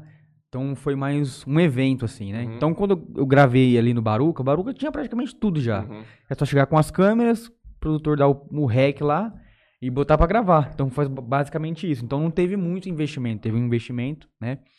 É, A voz é colocada depois. Não, não, voz tudo, tudo ali. O barulho ali. também. No Baruga também. Tudo no ao vivo ali. A gente sempre Tem capta. bastante clipe que a gente vê que é. É, não, hoje Autotune também. né? tem. Autotune também tem? Ou dá uma Não, tem, na voz? tem. Tem gente que dá uma, né? Ajusta um, um tico ali, um tico aqui. Olha, rapaz. Dá pra fazer. Dá pra fazer. É, não é, de se duvidar, não. Não, claro, é. E Tem... aí, o trem tava indo. Você achou, você achou que o trem, se não fosse a pandemia, ia caminhar mais? Então, não sei, assim, não tô falando que ia chegar longe, assim, em nível nacional, mas eu acho que é, tava, se- tava assim, caminhando pra outro nível, né? De sair, de, de ter mais estrutura, Tava digamos assim. progredindo. Tava, tava, tava indo bem, assim. E... Não, agradeço, valeu. Uma energética. Ó, Ô, parça. Que que foi, energético. mano? Fala não. Jack. Aí, ó, do patrocinador, sabor aqui, né? Top demais. É, tamo junto. Coisa linda. coisa linda, né? Coisa linda. Quintou. E aí a gente começou, gravou o EP, né, com a música de Bar em Bar, que é a composição do Léo Souza e do Matheus Félix, que são os compositores da, da música da Ana Castela, aquela Pipoco, né, são parceiraços meus, da, e da Todo Seu do Jorge Matheus, amigos meus, parceiros demais. O Léo, inclusive, foi no DVD, tava, lá, tava lá também presente. Tem, tem cinco músicas do DVD dele também. E a de Bar em Bar a gente gravou em 2019 e lançamos em 2020, é. Fevereiro de 2020, os dois lançamentos em fevereiro, que coincidentemente também é, é o mês do meu aniversário. então, basicamente, os lançamentos são o mês do meu aniversário ali, próximos. E lançamos a primeira música, a gente conseguiu ali bater, na época, de 7 a 8 mil views no primeiro mês. E hoje tá com 17, parou nos 17 mil aí, né? O que pra um cantor regional... Perto das coisas que eu vejo é bastante. Assim, é, perto sim. A gente é mais regional, eu mais regional sim, né? Então sempre fiz essa região só, Jales, Fernandópolis, é, Santa Fé do Sul, né? Fui um pouco ali no MS, Tabuado, Paranaíba, mais, a, mais concentrado mais aqui, né? Então, em vista da região aqui, é, foi, um, foi um, um- um bom número de visualizações, né? E hoje E- mudou muito também o consumo de, de- da galera assistir videoclipes de música. É, exatamente. aham. Porque é muito difícil hoje você pegar, tipo, pô, você tá no teu PC, trabalhando e fala assim, pô, vou entrar no YouTube, eu vou assistir um clipe O cara de uma ouve música. só E o cara vai. É. ouvir. aham. O cara vai Eu- ouvir. Mudou um pouco esse conceito É, de, o de boteco videoclipe. tá lá ouvindo, deixa tocando lá, passa aleatoriamente, né? Então, foi bom, foi bom na época, assim. E, e aí deu março e, e né, tancou tudo, assim. Então foi foi difícil pra mim. E aí a gente vai entrando nesse lado da conversa já? Posso começar?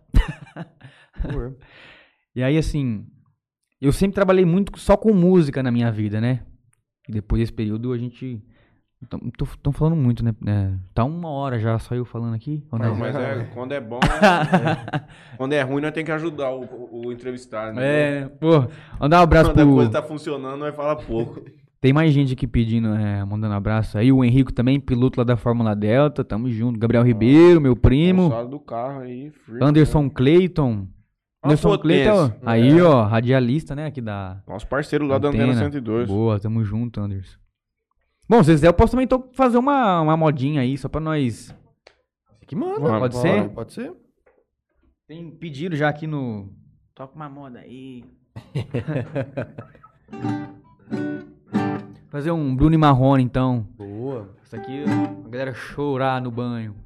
Você gosta, não gosta de marrone? Gosto. Já chorei ouvindo.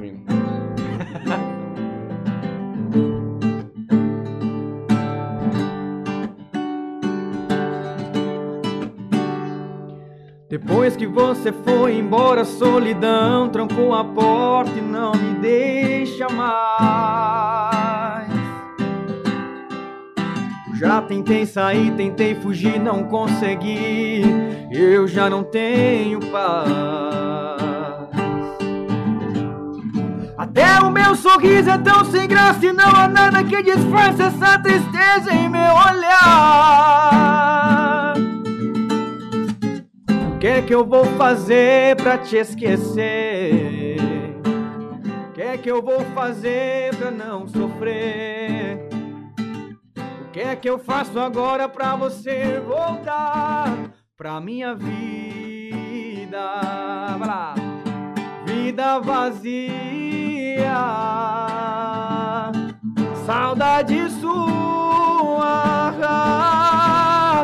Dia nublado, vento gelado, noite sem lua, vida vazia de sentimento,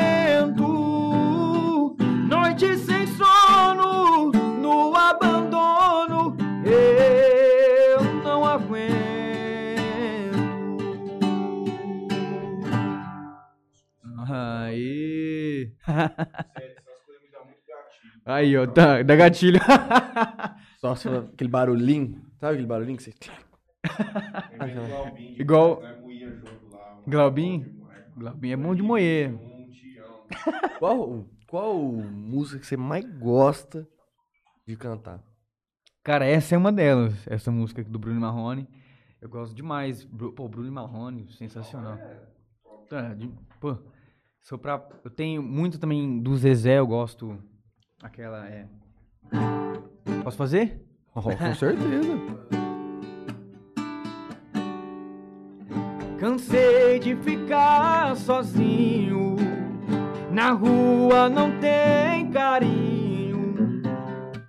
Oh, oh, oh, me leva pra casa. No amor sempre fui bandido. E agora que estou perdido. Oh, oh, oh, me leva pra casa. Tive que perder você pra ver se estava errado. Cansei de ver o sol nascer sem ter você do lado. Hoje eu sei que achei quem eu tanto procurava, meu amor, é você. Oh, oh, oh, oh. me leva pra casa, me leva pra casa, me leva pra casa, me leva pra casa. Eu vou. Outro Aí, sertanejo, né, Tião? É Outra história, tipo, né? cara? Da hora demais, cara. Não Pô, tem mais. Tem alguém que tenta nesse. Não cara, mais, de cabeça, assim, mais pô. lentinho, assim. É. Com mais história, assim, É. né? Não é uma estrofe, um refrão, e estrofe, É. refrão. Cara, tem Não muito. tem espaço, né, cara? É difícil É. hoje, porque a galera gosta de uma coisa mais. Como é que você faz Rápido, um barzinho, assim, né? É. Só se for tipo uma pizzaria. O cara vai ficar lá quietinho, cantando, de boa. Somzinho mais baixinho. É, então. Mas hoje no meio sertanejo é difícil ter esse tipo de música mais longa, assim, né? Com é, verso aí, estrofe aí, né? Outra parte, é um refrão, aí depois. Antigamente tinha muito assim. Começa contando uma história, aí vem, aí refrão, aí a outra parte da música é outra história, né? E hoje não tem mais esse tipo de música, até. Porque a galera, pô, ouve. Passa rápido a música hoje. O cara tá lançando aqui, sei lá, um mês, já tem que lançar outra, porque né? Que ela e já um passou. monte de gente lançando e... E muita gente lançando, Aí exatamente. virou indústria, é produção Isso, industrial. produção industrial, Sabe, exatamente. sabe o que eu lembrei agora? Daqui dois dias, um sábado. É, no sábado, né? Amanhã, dia 4, sexta. Uhum. No sábado. Sábado vai fazer dois. É, vai fazer um ano da morte da Marília Mendonça. Exatamente. Dois anos? Um ano. Um ah, tá. 2021. Um ano. Ah, então, exatamente. 5 de novembro. Fatalidade, hein, meu parceiro. É, cara, difícil, né? Porque assim, ah, hoje eu tô, tô, tô numa vibe muito viajante também, então tô cagando de medo de, viajar. Mesmo que seja estrada, né? Estrada é até mais perigoso que É mais avião, né? perigoso, Pô, mais perigoso que certeza. avião. É. E, pô, o momento que ela, que ela viu falecer foi muito é, controverso, né? Porque vem de um momento que tava todo mundo parado, e aí vem naquele gás de fazer show, 24 horas 24 horas, é. E aí, às vezes, dois shows numa noite. O que quando o próprio Cris- Cristiano Araújo morreu, muitos cantores pararam de fazer isso, né? De fazer de pegar a dobrada. Então, de pegar um show aqui e viajar de jatinho, carro. é.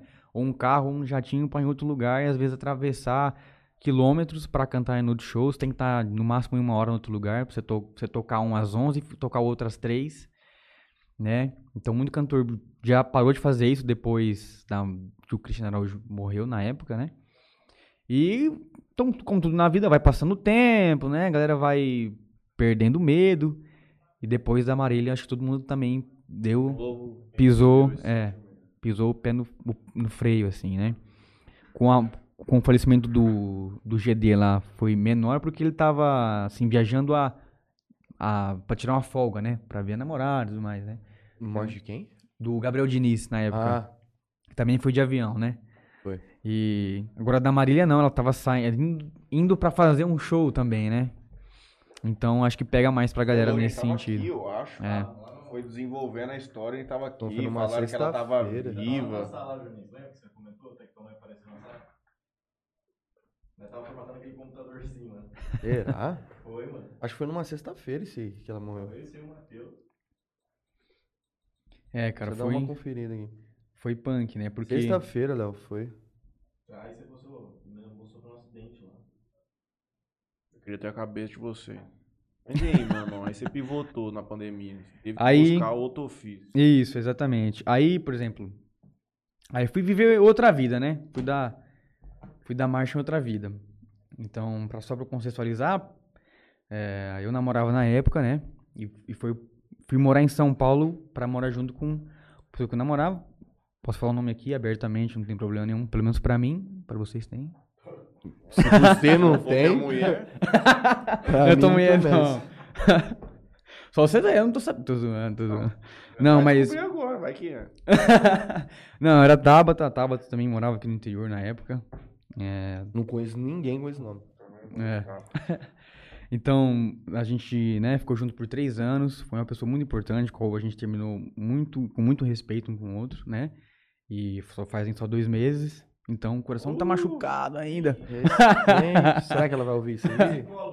Fui psicólogo, vixi, É, então, tarja Você preta. entrou com a parte que não queria. não, pô, eu não tenho problema falar com essas coisas, não. Eu sou. sou Tá boa. sofrendo. Não, com- se eu falar que eu não tô, é mentira. Mas beleza. Então fui morar em São Paulo pra trabalhar com outra coisa, né? Deu a pandemia, não tinha o que fazer mais. E a gente morou lá. E foi daí então que eu comecei a dar os primeiros passos ali na parte de edição de vídeo e de design, que eu sempre fiz muito pra mim, né? Então todos os banners que eu sempre soltei desde que eu comecei com meu pai lá, de agen- agenda de show, Tem que fazer. lançamento de música, tudo eu que fiz. Então sempre fiz muito pra mim. Você não, faz, você não fazia no, você não fazia no CorelDRAW, não, né? Cara, eu fazia no. Um pior ainda, fazia no Photoscape. Não. ah, mas pô, mas da- na época das antigas mesmo, você tinha que dominar muito um Photoshop aí, que não era Tinha, brincadeira, tinha. ou É. então você tinha que fazer nesses outros mesmo. É. E aí, depois, trabalhando com, com designer, aí sim eu vim fazer um curso, aprender Photoshop e tal, né? E, e aí, peguei nesse ramo aí, e graças a Deus deu muito certo no período que eu trabalhei, trabalho com isso ainda, né? E tenho muito, ah, foi aparecendo muitos clientes, assim, né, que foi me surpreendendo, porque a Tapta tinha muito contato de gente do meio de influencer, né? Então a gente foi pegando ali uma influencer de um milhão, influencer de 500 mil seguidores, né? Inclusive alguns ainda estão comigo ainda desses influencers, né? Tem, igual hoje tá muito na moda esse negócio de novelinha do Quai, não sei se vocês já viram, assim. Já. Tipo, tem Toguro, Novelinha do Quai, meu irmão. novelinha do Quai. As historinhas que os caras fazem. Pig, Pig Toguro lá no, no Nova York? É, o, to, o Toguro é, é mesmo. Essa esse- semana eu esse vi uma novelinha do Quai. O cara chega, vai despedir da filha dele porque ele vai pra manifestação dos patriotas. Eu vi esse daí. Aí ele vem, aí a filha, papai, você vai. Não, papai vai lutar por um Brasil melhor para nós, minha minha família. Nós vamos aqui brigar por um Brasil, por um futuro para a sua vida. Aí fica ali, pipipi, pó, abraça ela, ele tá com a bandeira amarrada em cima da mochila. Aí corta o vídeo. Aí é um áudio de zap. Aí é um áudio de zap, a mina. Papai, eu acho que tem alguém batendo aqui no- na mãe, aqui no quarto. E um barulho de alguém macetando a mulher, entendeu? E aí a novelinha do quarto, mano. Eu acho que ela tá gemendo, papai. Eu A mulher do cara, o cara foi pra manifestação do mito. Sim, Abandonou uma entendi. criança, aí o, o- o Ricardo chegou e firme. E aí a menina, do- papai volta, eu acho que tem alguém matando a mãe aqui no quarto, o trem. Essa é a historinha do Quai? Tem várias. Não, é uma das, uma né? das, mano. Tipo, a galera produz uns conteúdinhos. É. Bicho, tem vários, mano. Vários, é que eu não vou lembrar. Aí você ajuda a contextualizar esse- essas historinhas. É, tipo assim, é, no meu caso é é uma, uma menina que grava, né? Chama Pietra Amaral, a influencer. E ela tem 1 milhão e 800 mil no, Quai, tipo, coisa de louco. Tipo, pra mim, Quai, TikTok é outro mundo, porque eu não tenho nem Também. Quai nem TikTok. Também.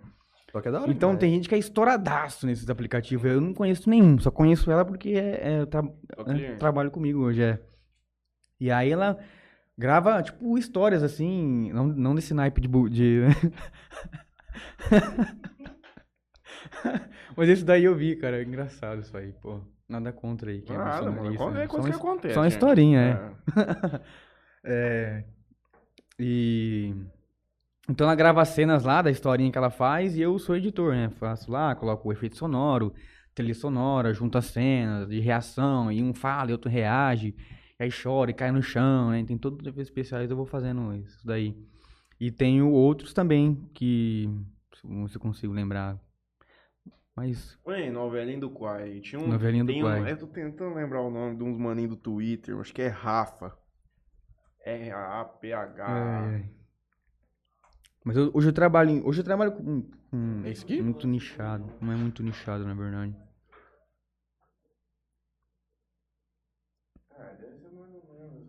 Deve ter alguns cortes no YouTube aí.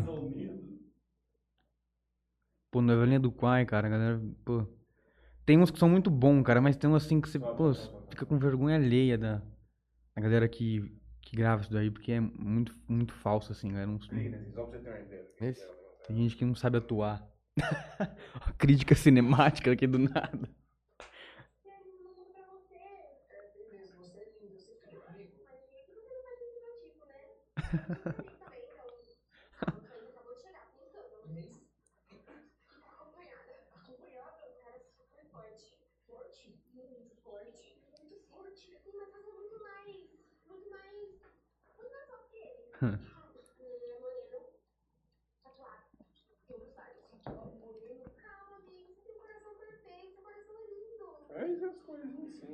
Assim. É, Você essa, viu uma do. essa historinha é bobinha. Não, assim. mas tem uns top, meu irmão. Tem uns cara que é tipo uns plot twist monstro nas histórias. Zica mesmo. Os caras investem no, no, Sim, no- mano, na- sim.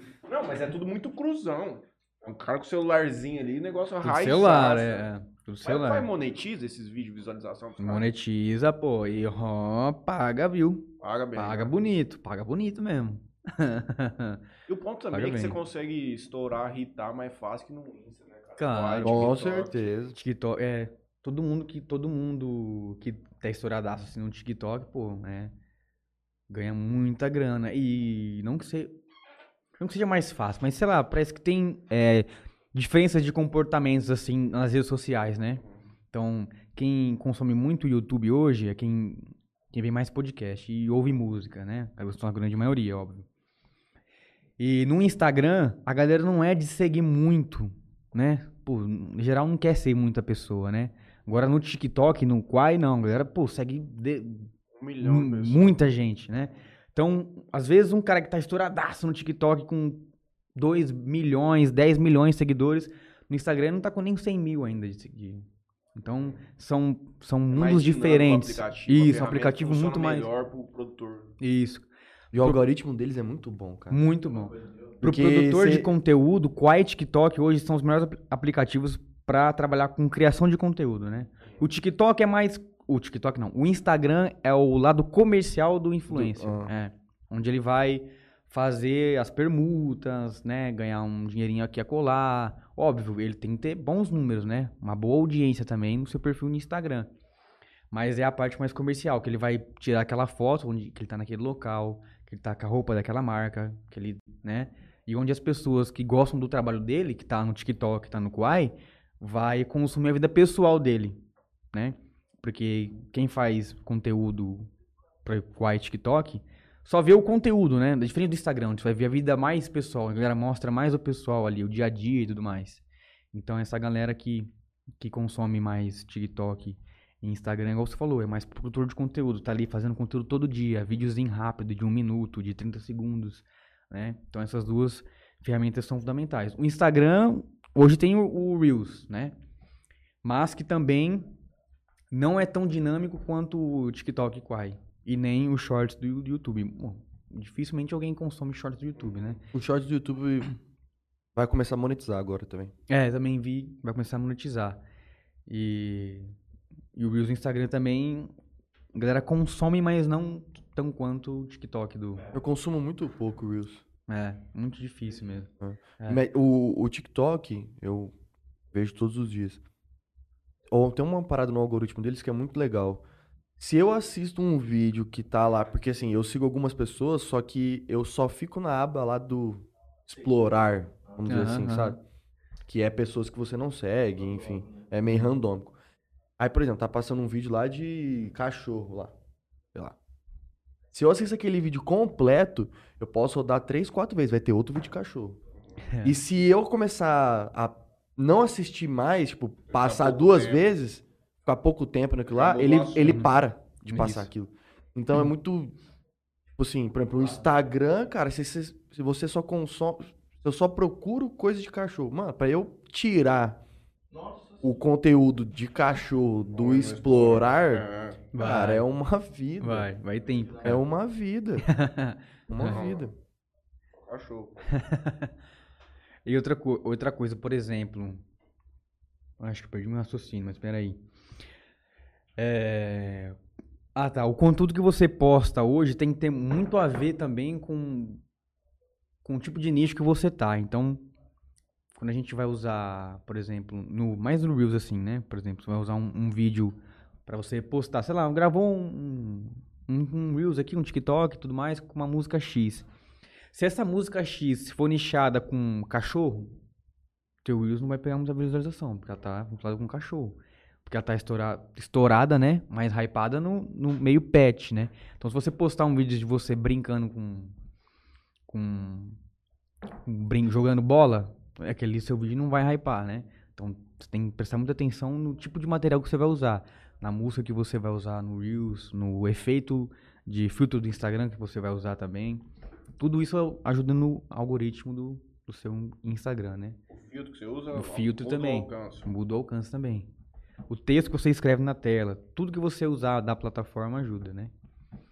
Agora, algumas também edições de Premiere e tudo mais são fundamentais caso você queira mostrar um trabalho mais profissional, né? Porque quando você edita no Instagram, fica um trabalho mais amador, né? Você escrever com a fonte do Instagram e tudo mais. Então, se você quer ter um perfil profissional, né? Não, não importa de qualquer nicho, né? Ou fazer alguns trabalhos profissionais, a edição de Premiere com uma câmera mais profissional é fundamental também para mostrar a credibilidade, né? Então, tem esses dois lados, né? Você pode usar tanto o lado mais é, Amador, viral, né? Viral. Amador, viral, e o lado mais profissional também para você mostrar esse tipo de, de aparência, né? Vamos dizer assim, no meio social.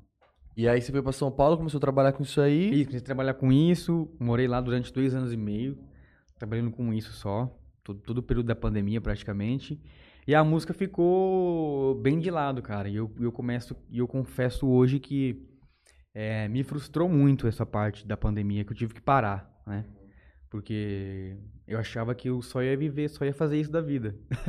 e quando deu a pandemia e eu tive que trabalhar com outra coisa que eu não conhecia nada do meio, totalmente despreparado, não sabia do mercado, não sabia como eu lidar com as pessoas, se eu tinha que lidar literalmente com as pessoas, eu fiquei muito inseguro e muito perdido, né? Na, na vida em geral, né? E então quando, por exemplo, quando não sei que ramo você trabalha, por exemplo, mas se você tiver mesmo que o seu. de marketing assim? Hum. Ah, legal, pô. Então, se você tiver que parar de fazer isso hoje e trabalhar com advocacia, sei lá, advocacia, advogar, direito tudo mais, juizado, você vai entrar num, num meio que você não conhece ninguém, que está totalmente assim. Você tem que explorar um vale imenso de experiência, de aprendizado, de como saber lidar com tudo. E eu fiquei muito frustrado porque na música eu já tinha um conhecimento bom, vai, para eu saber lidar com os futuras, com futuros processos naturais que poderiam haver, né, na, na fase musical. É, não tô falando que, ah, pô, quando eu ia ser estouradaço. Não, tô- não, tô falando assim, de trabalhar no dia a dia, de estar ali todo dia tocando em tal lugar, de buscar oportunidade melhor, de falar com a pessoa certa, de estar no lugar certo na hora certa, né, com a pessoa certa, de falar, de cantar, tudo bonitinho, né? E, e tal. Então, quando você, você muda a chave de um jeito muito rápido, né?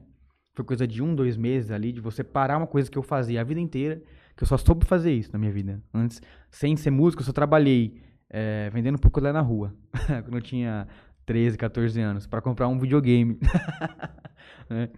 Que, por exemplo, meus pais nunca me faltou nada dentro de casa, mas essa, essas coisas mais de videogame, de celular, né? Eu sempre que tive. correr atrás. Isso, tive que correr atrás, dar uma choradinha ali, aí, ah, eu dou metade, o pai dá metade, né?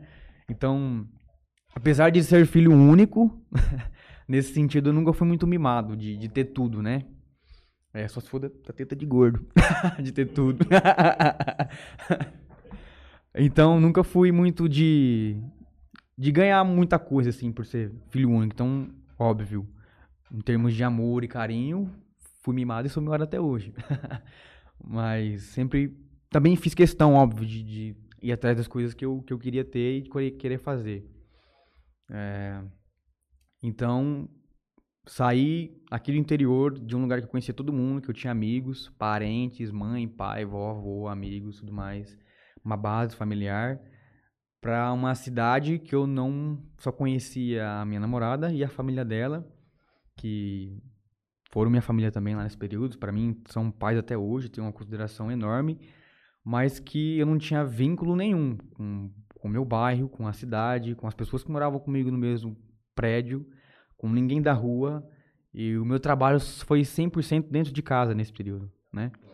Então, eu saio de uma profissão que todo final de semana eu tô vendo gente para outra profissão que eu tô trancado dentro de um quarto ali, fechado, e falando com a, com a mesma pessoa todo dia, né?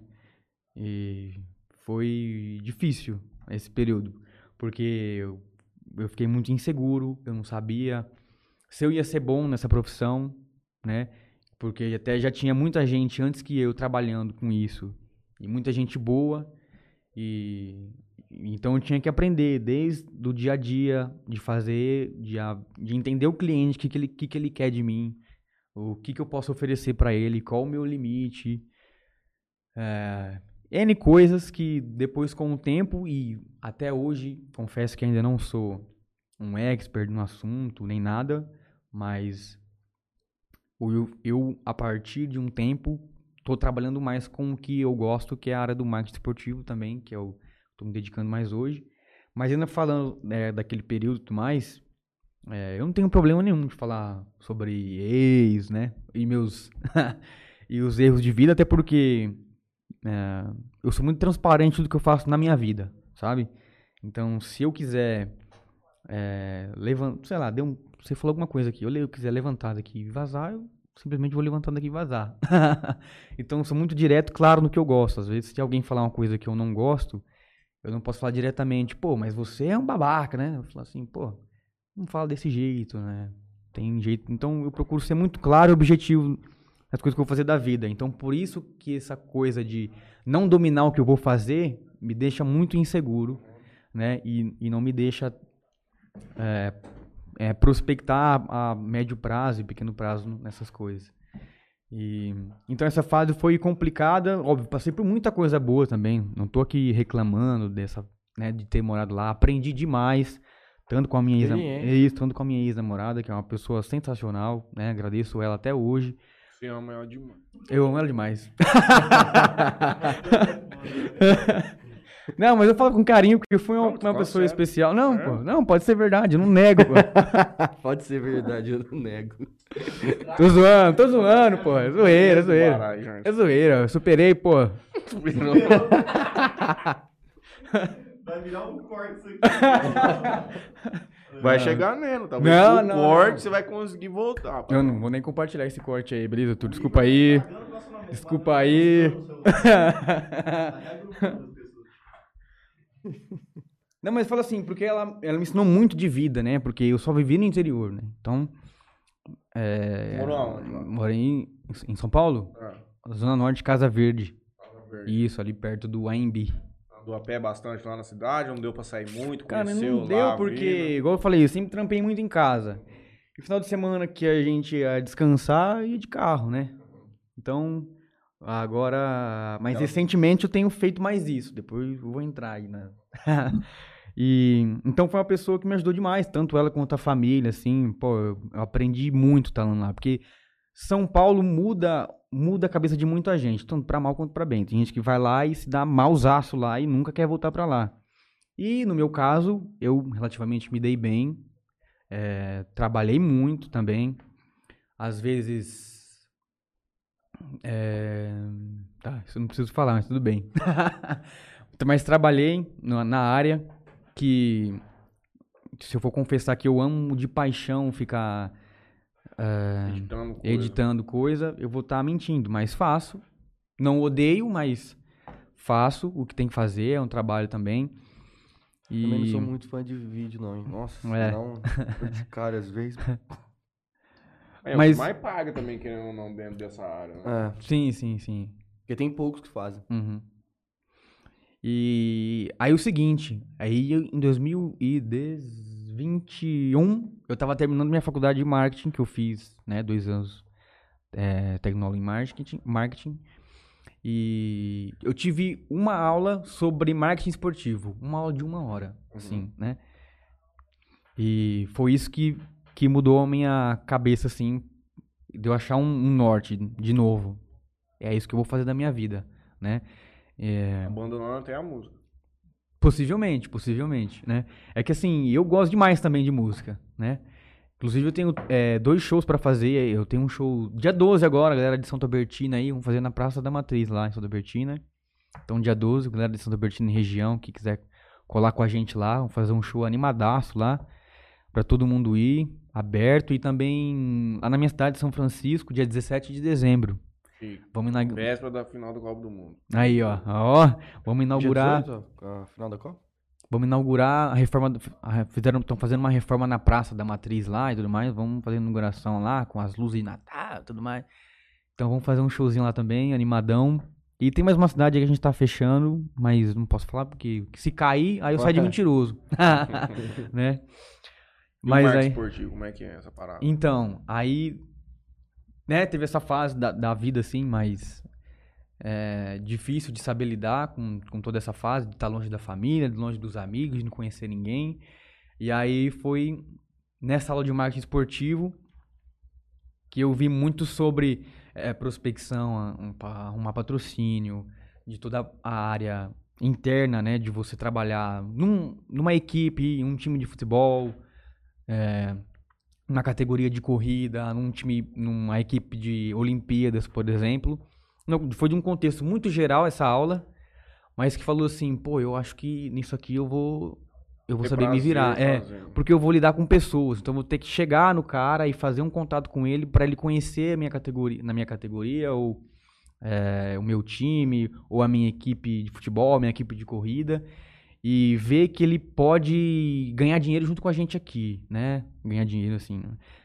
Porque tudo são negócios, né? Então, fazer toda essa parte também da imagem da categoria, dela se vender, dela se mostrar o que, que, que ela faz, qual, qual é o desejo dela para o futuro, é, o, o que hoje ela se propõe a fazer, se ela quer formar piloto, no meu caso, né, que eu trabalho com, é, faço mais parte de automobilismo hoje em dia. É, se ela quer trazer o empresário que, que é amante de corrida e quer correr, entendeu? Então tem várias vertentes. Eu vou falar mais sobre isso, mas só para terminar essa, esse papo aí do como eu cheguei. Então foi isso. Aí depois dessa aula eu falei assim, pô, eu vou correr atrás disso aqui.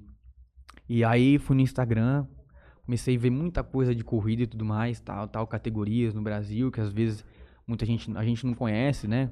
Que a gente ouve mais falar de corrida é Fórmula 1, é, Stock Stock Car. Que é aqui no Brasil. E al- alguns ainda conhecem da Porsche, da Porsche Cup também, que corre muita gente. Fórmula Truck, passava na Band também. mas- Fórmula Truck, é, agora é Copa Truck. Rachou o elenco. Até É agora tem a Copa Truck. Da, é. da, da Porsche aí, que se você tem um Porsche, você pode. Você pode ir lá na pista dos caras pra correr? Não, não. O Porsche, a categoria da Porsche. Não, Assim- não falo em si a, é, a- o cara participar Na categoria. da corrida. tá, tá, tá. Sim, sim. E é tipo assim, pô, eu tenho Isso, um, pode, comprei um pode, Porsche, aí os caras exatamente. têm a pista lá e eu posso um dia Isso, lá pra poder exatamente. botar o meu carro que eu comprei no- numa Isso. pista. Ó, depois eu vou falar mais sobre isso, mas tem como fazer sim. Mas vou te explicar certinho depois. Eu acho que no Interlagos, que é aberto, tem que ter, até que ter um casinho lá, se você quiser pôr ele na pista. É, pode qualquer carro. Ah, é? É. Seis marchas, hein? Mas não é do Senna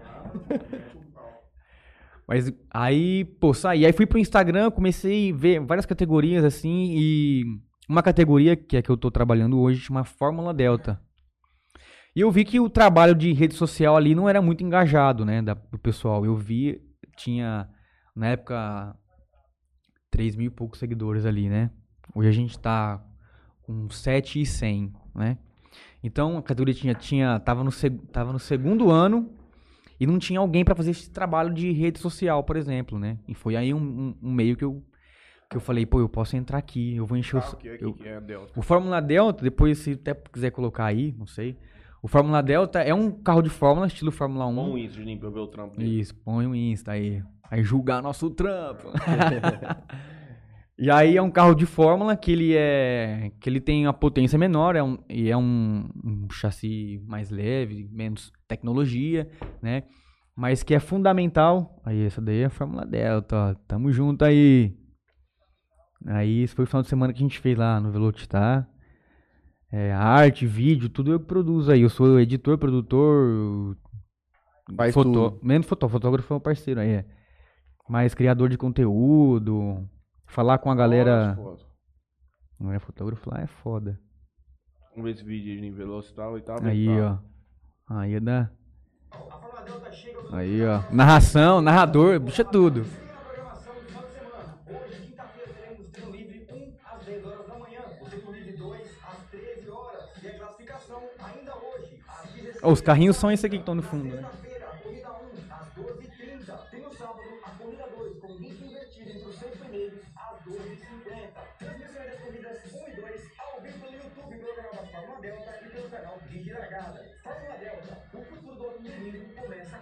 Qual que é o investimento pro cara competir nisso aí?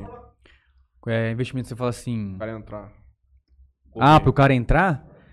Ó, pra um Mais cara. Pra um cara que corre profissionalmente de kart, igual essa, essa rapaziada aí, não foge muito do orçamento. Uhum.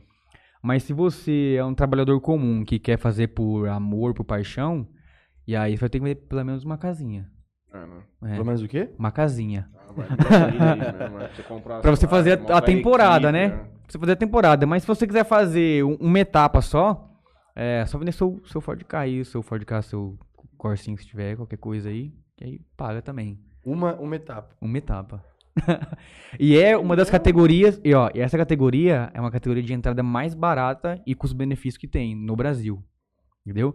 Porque a- acima dela, a gente tem a Fórmula 4 FIA, que tá no Brasil hoje, primeiro ano. Mas a Fórmula Delta, que é a que eu tô trabalhando hoje, ela é a melhor em custo-benefício, né? Então, igual eu te falei, para os pessoal mais profissional, assim, que já cor- corre de kart, que faz brasileiro, que faz campeonato paulista, que Tá faz isso, que faz às vezes até um campeonato mundial de kart, não foge e é até mais barato até pra ele, entendeu? Pra ele correr de Fórmula Delta. E é o primeiro passo dele pro automobilismo. Então ele sai do kart e vai pra pista, né? É. Pra um carro mesmo com potência, com uma guiada diferente. E tem, então a Fórmula Delta, ela não é ela é fundamental, na verdade. Ela não- é só ah, mais uma categoria, não, ela é fundamental para a formação de piloto no Brasil. O marqueteiro da Delta aí. É. e tem toda também a questão de você formar novos pilotos. Então, ela tá na terceira temporada. Mas o piloto campeão de novatos do ano passado é o atual líder da Fórmula 4 do Brasil hoje, né? E tem pilotos que correram ano passado com a gente, que correm fora do país, que corre nos Estados Unidos, que faz uma corrida ou outra eh, na Europa, por exemplo, né? Então, igual eu te falei, é uma categoria importante, que às vezes não, eh, não tem vamos supor assim, todo o glamour, vai, de, de outras categorias fora do país, mas que ela é fundamental para o piloto do, aqui do Brasil que quer começar. Com quantos participantes? Hoje tem, são 11 carros no grid e o ano que vem vão, vão para 12, né? Até porque para você fazer um carro desse custa alto, né? É um investimento alto também que a categoria faz. E toda a fabricação é do pessoal que organiza a categoria, da família Minelli lá. Então, chassi, é, carenagem, peça, eles têm a fábrica lá. É só o mo- o motor é da Mitsubishi Mivec 2.0 aspinado, né? É o É. do- do- Dos Lancers, se eu não me engano. É, Caralho. é, e tá com 175 hoje de cavalos. É, mas o carro é levinho, né? Uhum, É, isso. é, verdade. E aí, pô, e aí a gente faz etapas em Interlagos, a uma grande maioria. E semana passada a gente foi é, em Mogi Guaçu, chama- tem um autódromo lá que chama Velocitar. E a gente fez a etapa lá também, um dos, dos melhores do Brasil, esse autódromo, chancelado pela FIA e tudo mais. É A- onde tem o negócio do Rubinho lá? da Isso, acelerados. Isso, acelerados é lá. Eles gravam lá, no Velocitar. Né? E a FIA, pra quem não sabe, né? A FIA é como se fosse a FIFA do automobilismo, né? Federação Internacional de Automobilismo. Então, chancelada pela FIA, os autódromos e tudo mais. E a Fórmula Delta corre nesses autódromos também, que todas as categorias passam. Estoque, Copa Truck, Sprint, Porsche. Quando vai ser a última etapa? Em novembro a gente tem mais uma no Velocitar e em dezembro a gente faz, dia 11 de dezembro, a última etapa. E aí vai ser todo mundo junto, Stock Car, é, a Mercedes, é, a Fórmula 4 Brasil e tudo mais. A HB20, H- Copa HB20 também. Tem Copa HB20? Tem, Copa HB20, Shell HB20. Bem bonito. Tem corrida pra caramba. Tem Old Stock, que aí são os caras que correm de Opala lá. Uhum. Ah, a gente fala que depois dos caras que correm de caminhão, os caras que correm de Opala é os mais loucos lá. Não tem coragem pra andar nos bichão, que é bruto. Bruto. É, bruto lá. Aham. E. E Você quer levar isso aí, e aí quais são os E aí- planos dentro desse cenário? Então, eu ainda também sou, sou muito novo nesse meio. Uhum. É um meio que eu tô aprendendo muito. Mas é um lugar que, assim, que eu tô fazendo com paixão, sabe? Então, eu. eu putz, cada final de semana que eu tô lá na, na corrida, É uma trabalhando. vibe top, né? Nossa Dinheiro senhora. pra caralho, tá firme, é gostoso. É, a gente não tem muito não, mas a galera lá de cima, pô, tem gente que. Eu falo assim, que a galera que trabalha só com corridas, eu ainda não trabalho só com corrida, só com automobilismo, né? Então eu fujo um pouco dessa realidade durante o período que eu não tô lá. Mas a galera que vive com isso mesmo, né? Curte tá ali. É. Que só trabalha com isso. Desculpa aí. É, que tá lá, pô, fazendo carro, vivendo, não sei o que lá, e e falando de corrida e discutindo a prova e tudo mais.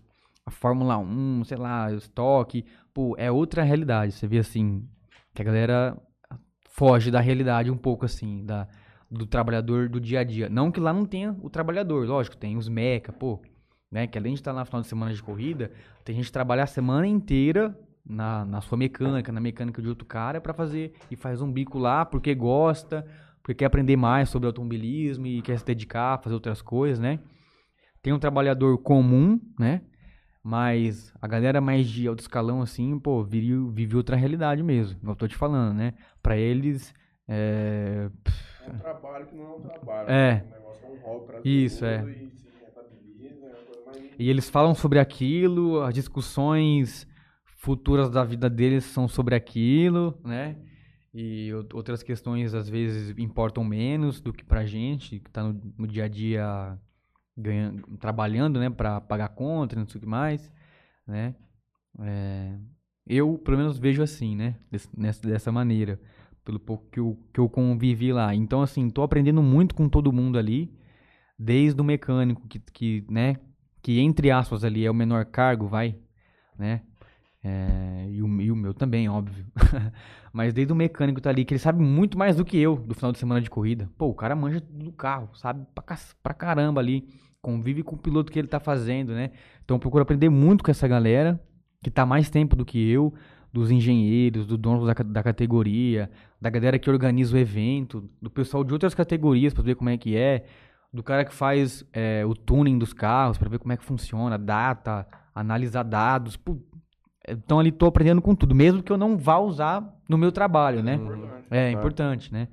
Então eu procuro ter essa humildade de tentar ouvir tudo de todo mundo ali, o que todo mundo tem a dizer. E até mesmo sobre o meu trabalho, porque o Meca vai, vai falar também se tá sendo bom, se tá sendo ruim, né? O que eu tô fazendo ali na, nas redes sociais, no trabalho de YouTube, se a categoria, se ele acha que a categoria cresceu, se a categoria diminuiu, né?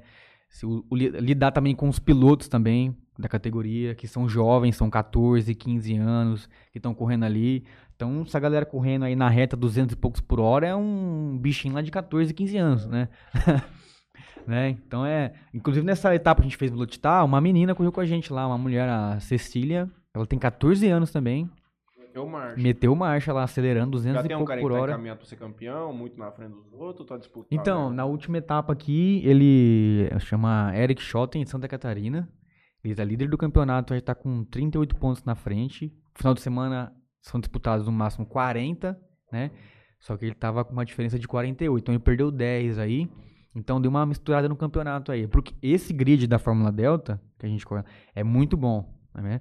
É, ele é líder aí por fez grandes corridas também, mas porque ele teve a manha de pegar o carro primeiro do que todo mundo. Então ele se adaptou mais rápido ao carro, ele é rápido, né? Guia muito bem, é, sabe lidar muito com o equipamento que ele tem na mão e tá liderando o campeonato. Mas a galera também vem evoluindo bastante. Então o cara que tava pro final do grid no começo do ano já tá mais próximo, né, da galera que tá na frente. Hum? E, Ah. Colocando no, no- é, no YouTube da Fórmula Delta aqui. e essa é a categoria da, da Fórmula Delta. Então esse os carrinhos ajeitados, pô. é legal, pô. Fabricação 100% lá da galera da Minelli. E eles são, eles são muito profissionais do que eles fazem lá. Eles têm um trabalho com o carro de muito cuidado.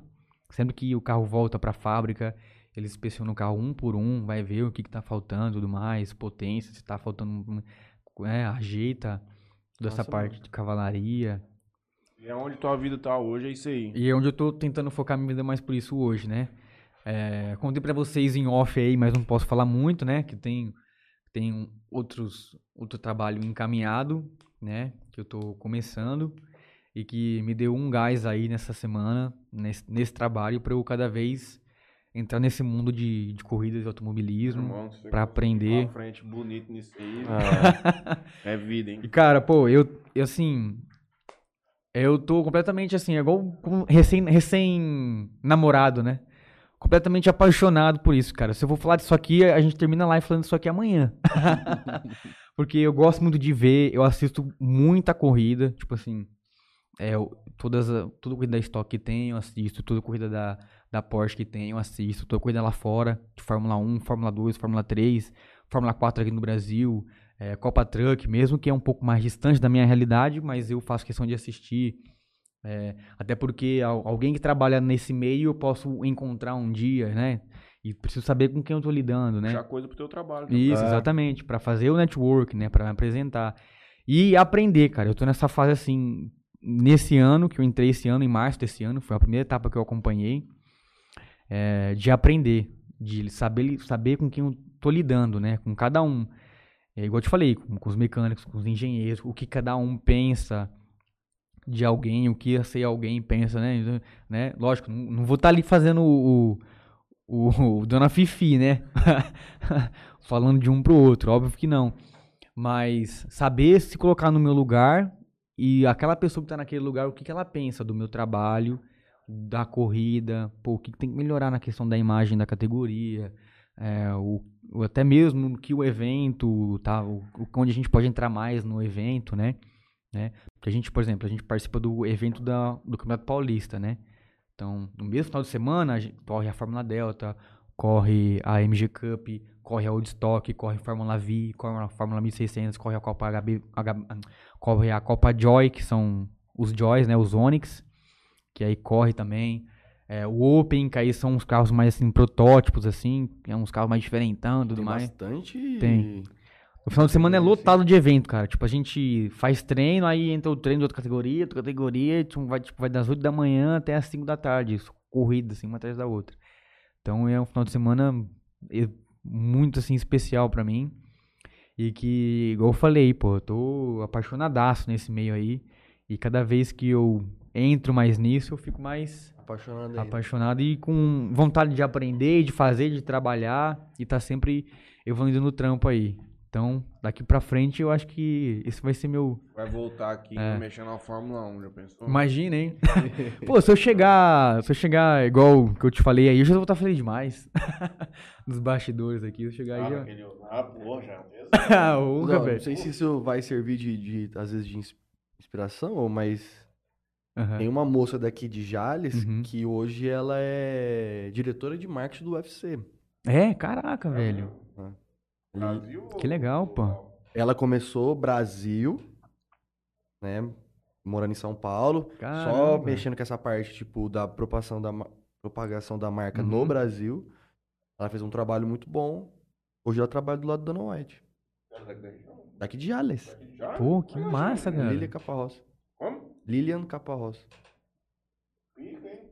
Que massa, cara. Porra, legal, cara. É isso aí, quem sabe. Isso serve. Não, Nossa, demais, pô. Consegue, não Igual assim, eu fico olhando pra trás hoje, pô, é, eu tô muito aleatório trabalhando com isso, tá ligado?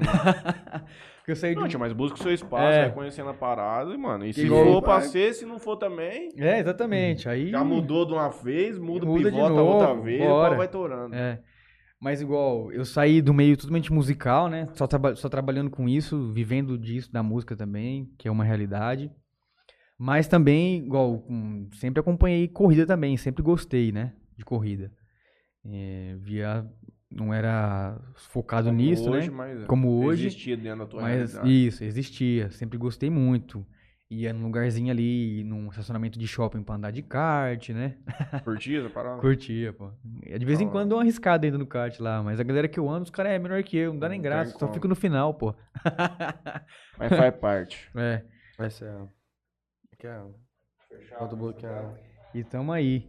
Então, eu olho pra trás hoje e vejo assim, pô, eu desde novo ali, né, gostando de corrida, é, e trabalhando com música e tal, e hoje também poder estar nos lugares, né, acho que a coisa mais louca, assim, mais legal é eu estar nos lugares que eu assistia corrida, então eu estar em Interlagos, eu estar ali em Goiânia, a gente foi pra Goiânia também esse ano, no Autódromo de Goiânia, e conhecer outras realidades ali, né, e tá, pô, só de, a primeira vez que eu fui em Interlagos, cara, não acreditava. Pra mim, Eu também É. nunca fui. Dizem que lá é louco demais. nossa, cara, pra quem gosta, assim, de, de corrida, ou de, só de assistir Fórmula 1, é, você tá, isso não acredita, pô, porque você passa ali, você imagina, sei lá, pô, o Senna correu aqui, o Lewis Hamilton vai vir logo aqui, daqui duas semanas o Lewis Hamilton tá lá, o Verstappen tá lá, entendeu? Toda essa galera de... Inclusive, os caminhões da Ferrari estavam parados lá na manifestação. É, mas já eu vi liberaram, isso aí, tá tudo mano. em ordem.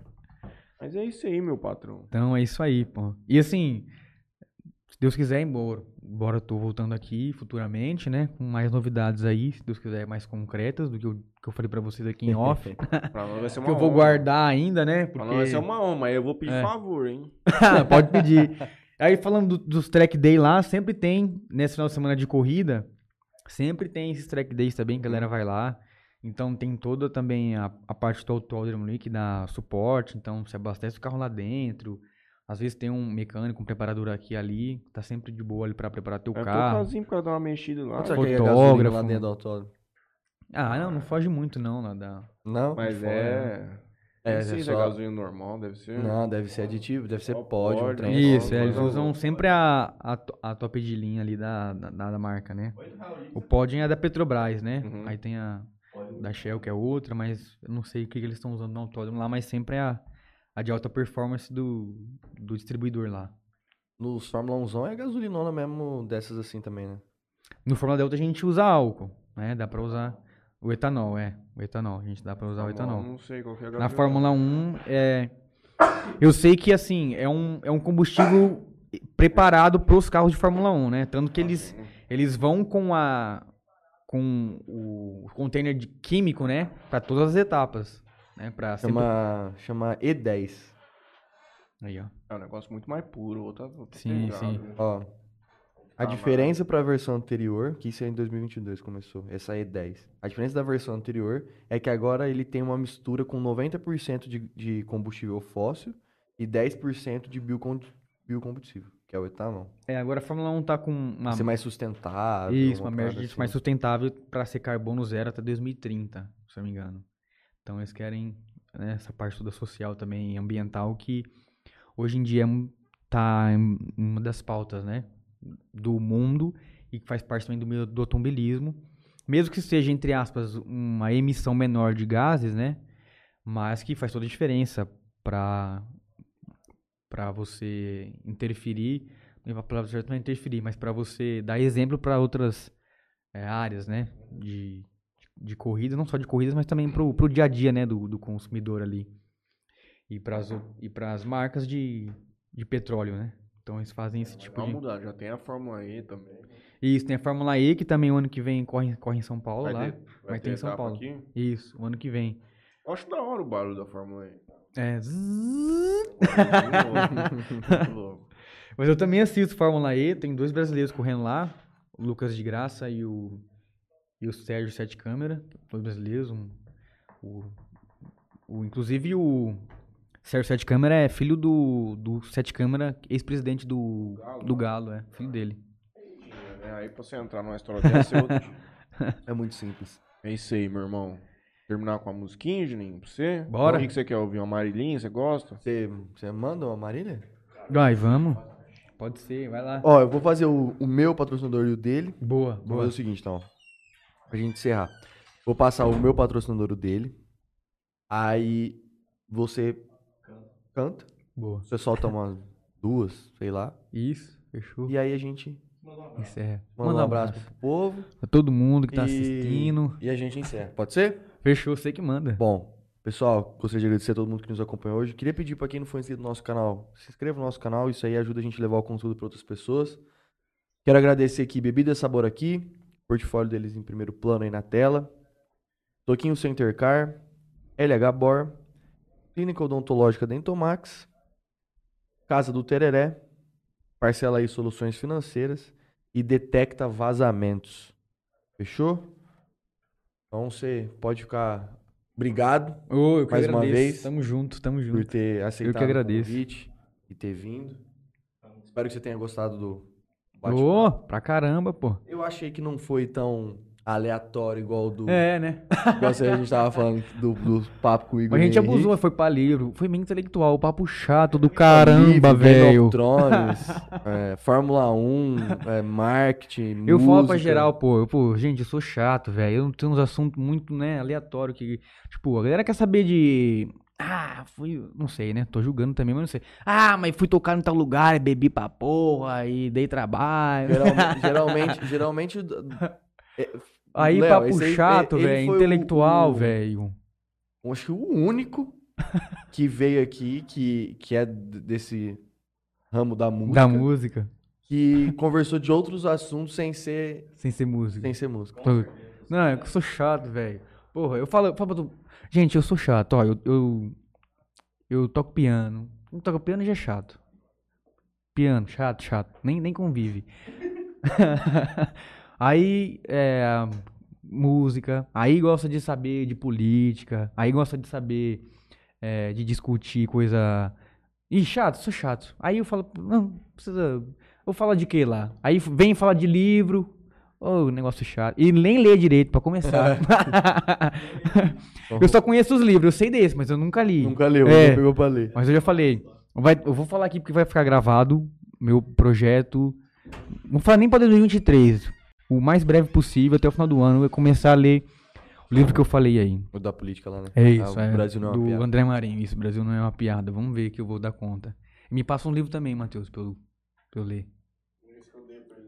Aí, ó. Depois eu te passo o nome.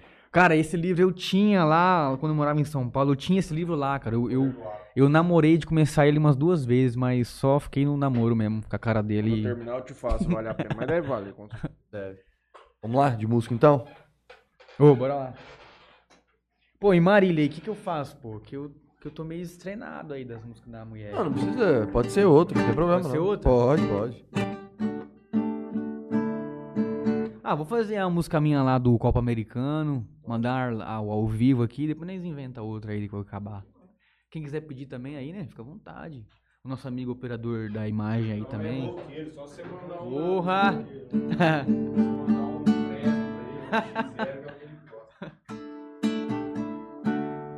Já tentei conversar, já tentei te entender, pôr as coisas no lugar. Fiz questão de você. O nosso beijo não encaixa mais, eu sei pra você agora tudo faz. Isso não me afeta em nada. Eu aprendi a afogar as mágoas. Aonde, ó? Num copo americano, jogado no bar, te prometo gole por gole, não vou te ligar. Cada garrafa que secar, pra você eu vou dedicar. Num copo americano, jogado no bar, te prometo gole por gole, não vou te ligar. Cada garrafa que secar, pra você eu vou dedicar.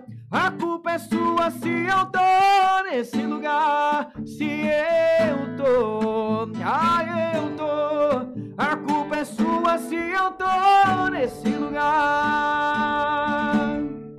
Eu sou aqueles bêbados chatos, é. fica fazendo carrão em mesa e atrapalhando todo mundo. Pedindo moda. Ah, toca a música do Tiago Carreiro e Pardinho aí. De todo mundo arrastando o pé, bruto. Aí, ó. Faz um Cristiano Araújo, então. Cristiano Araújo? embora, Em homenagem ao homem. É.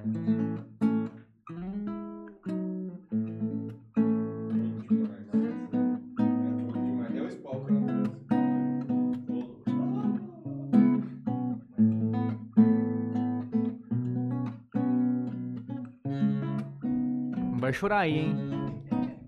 Tá mais, tá mais fácil eu, né?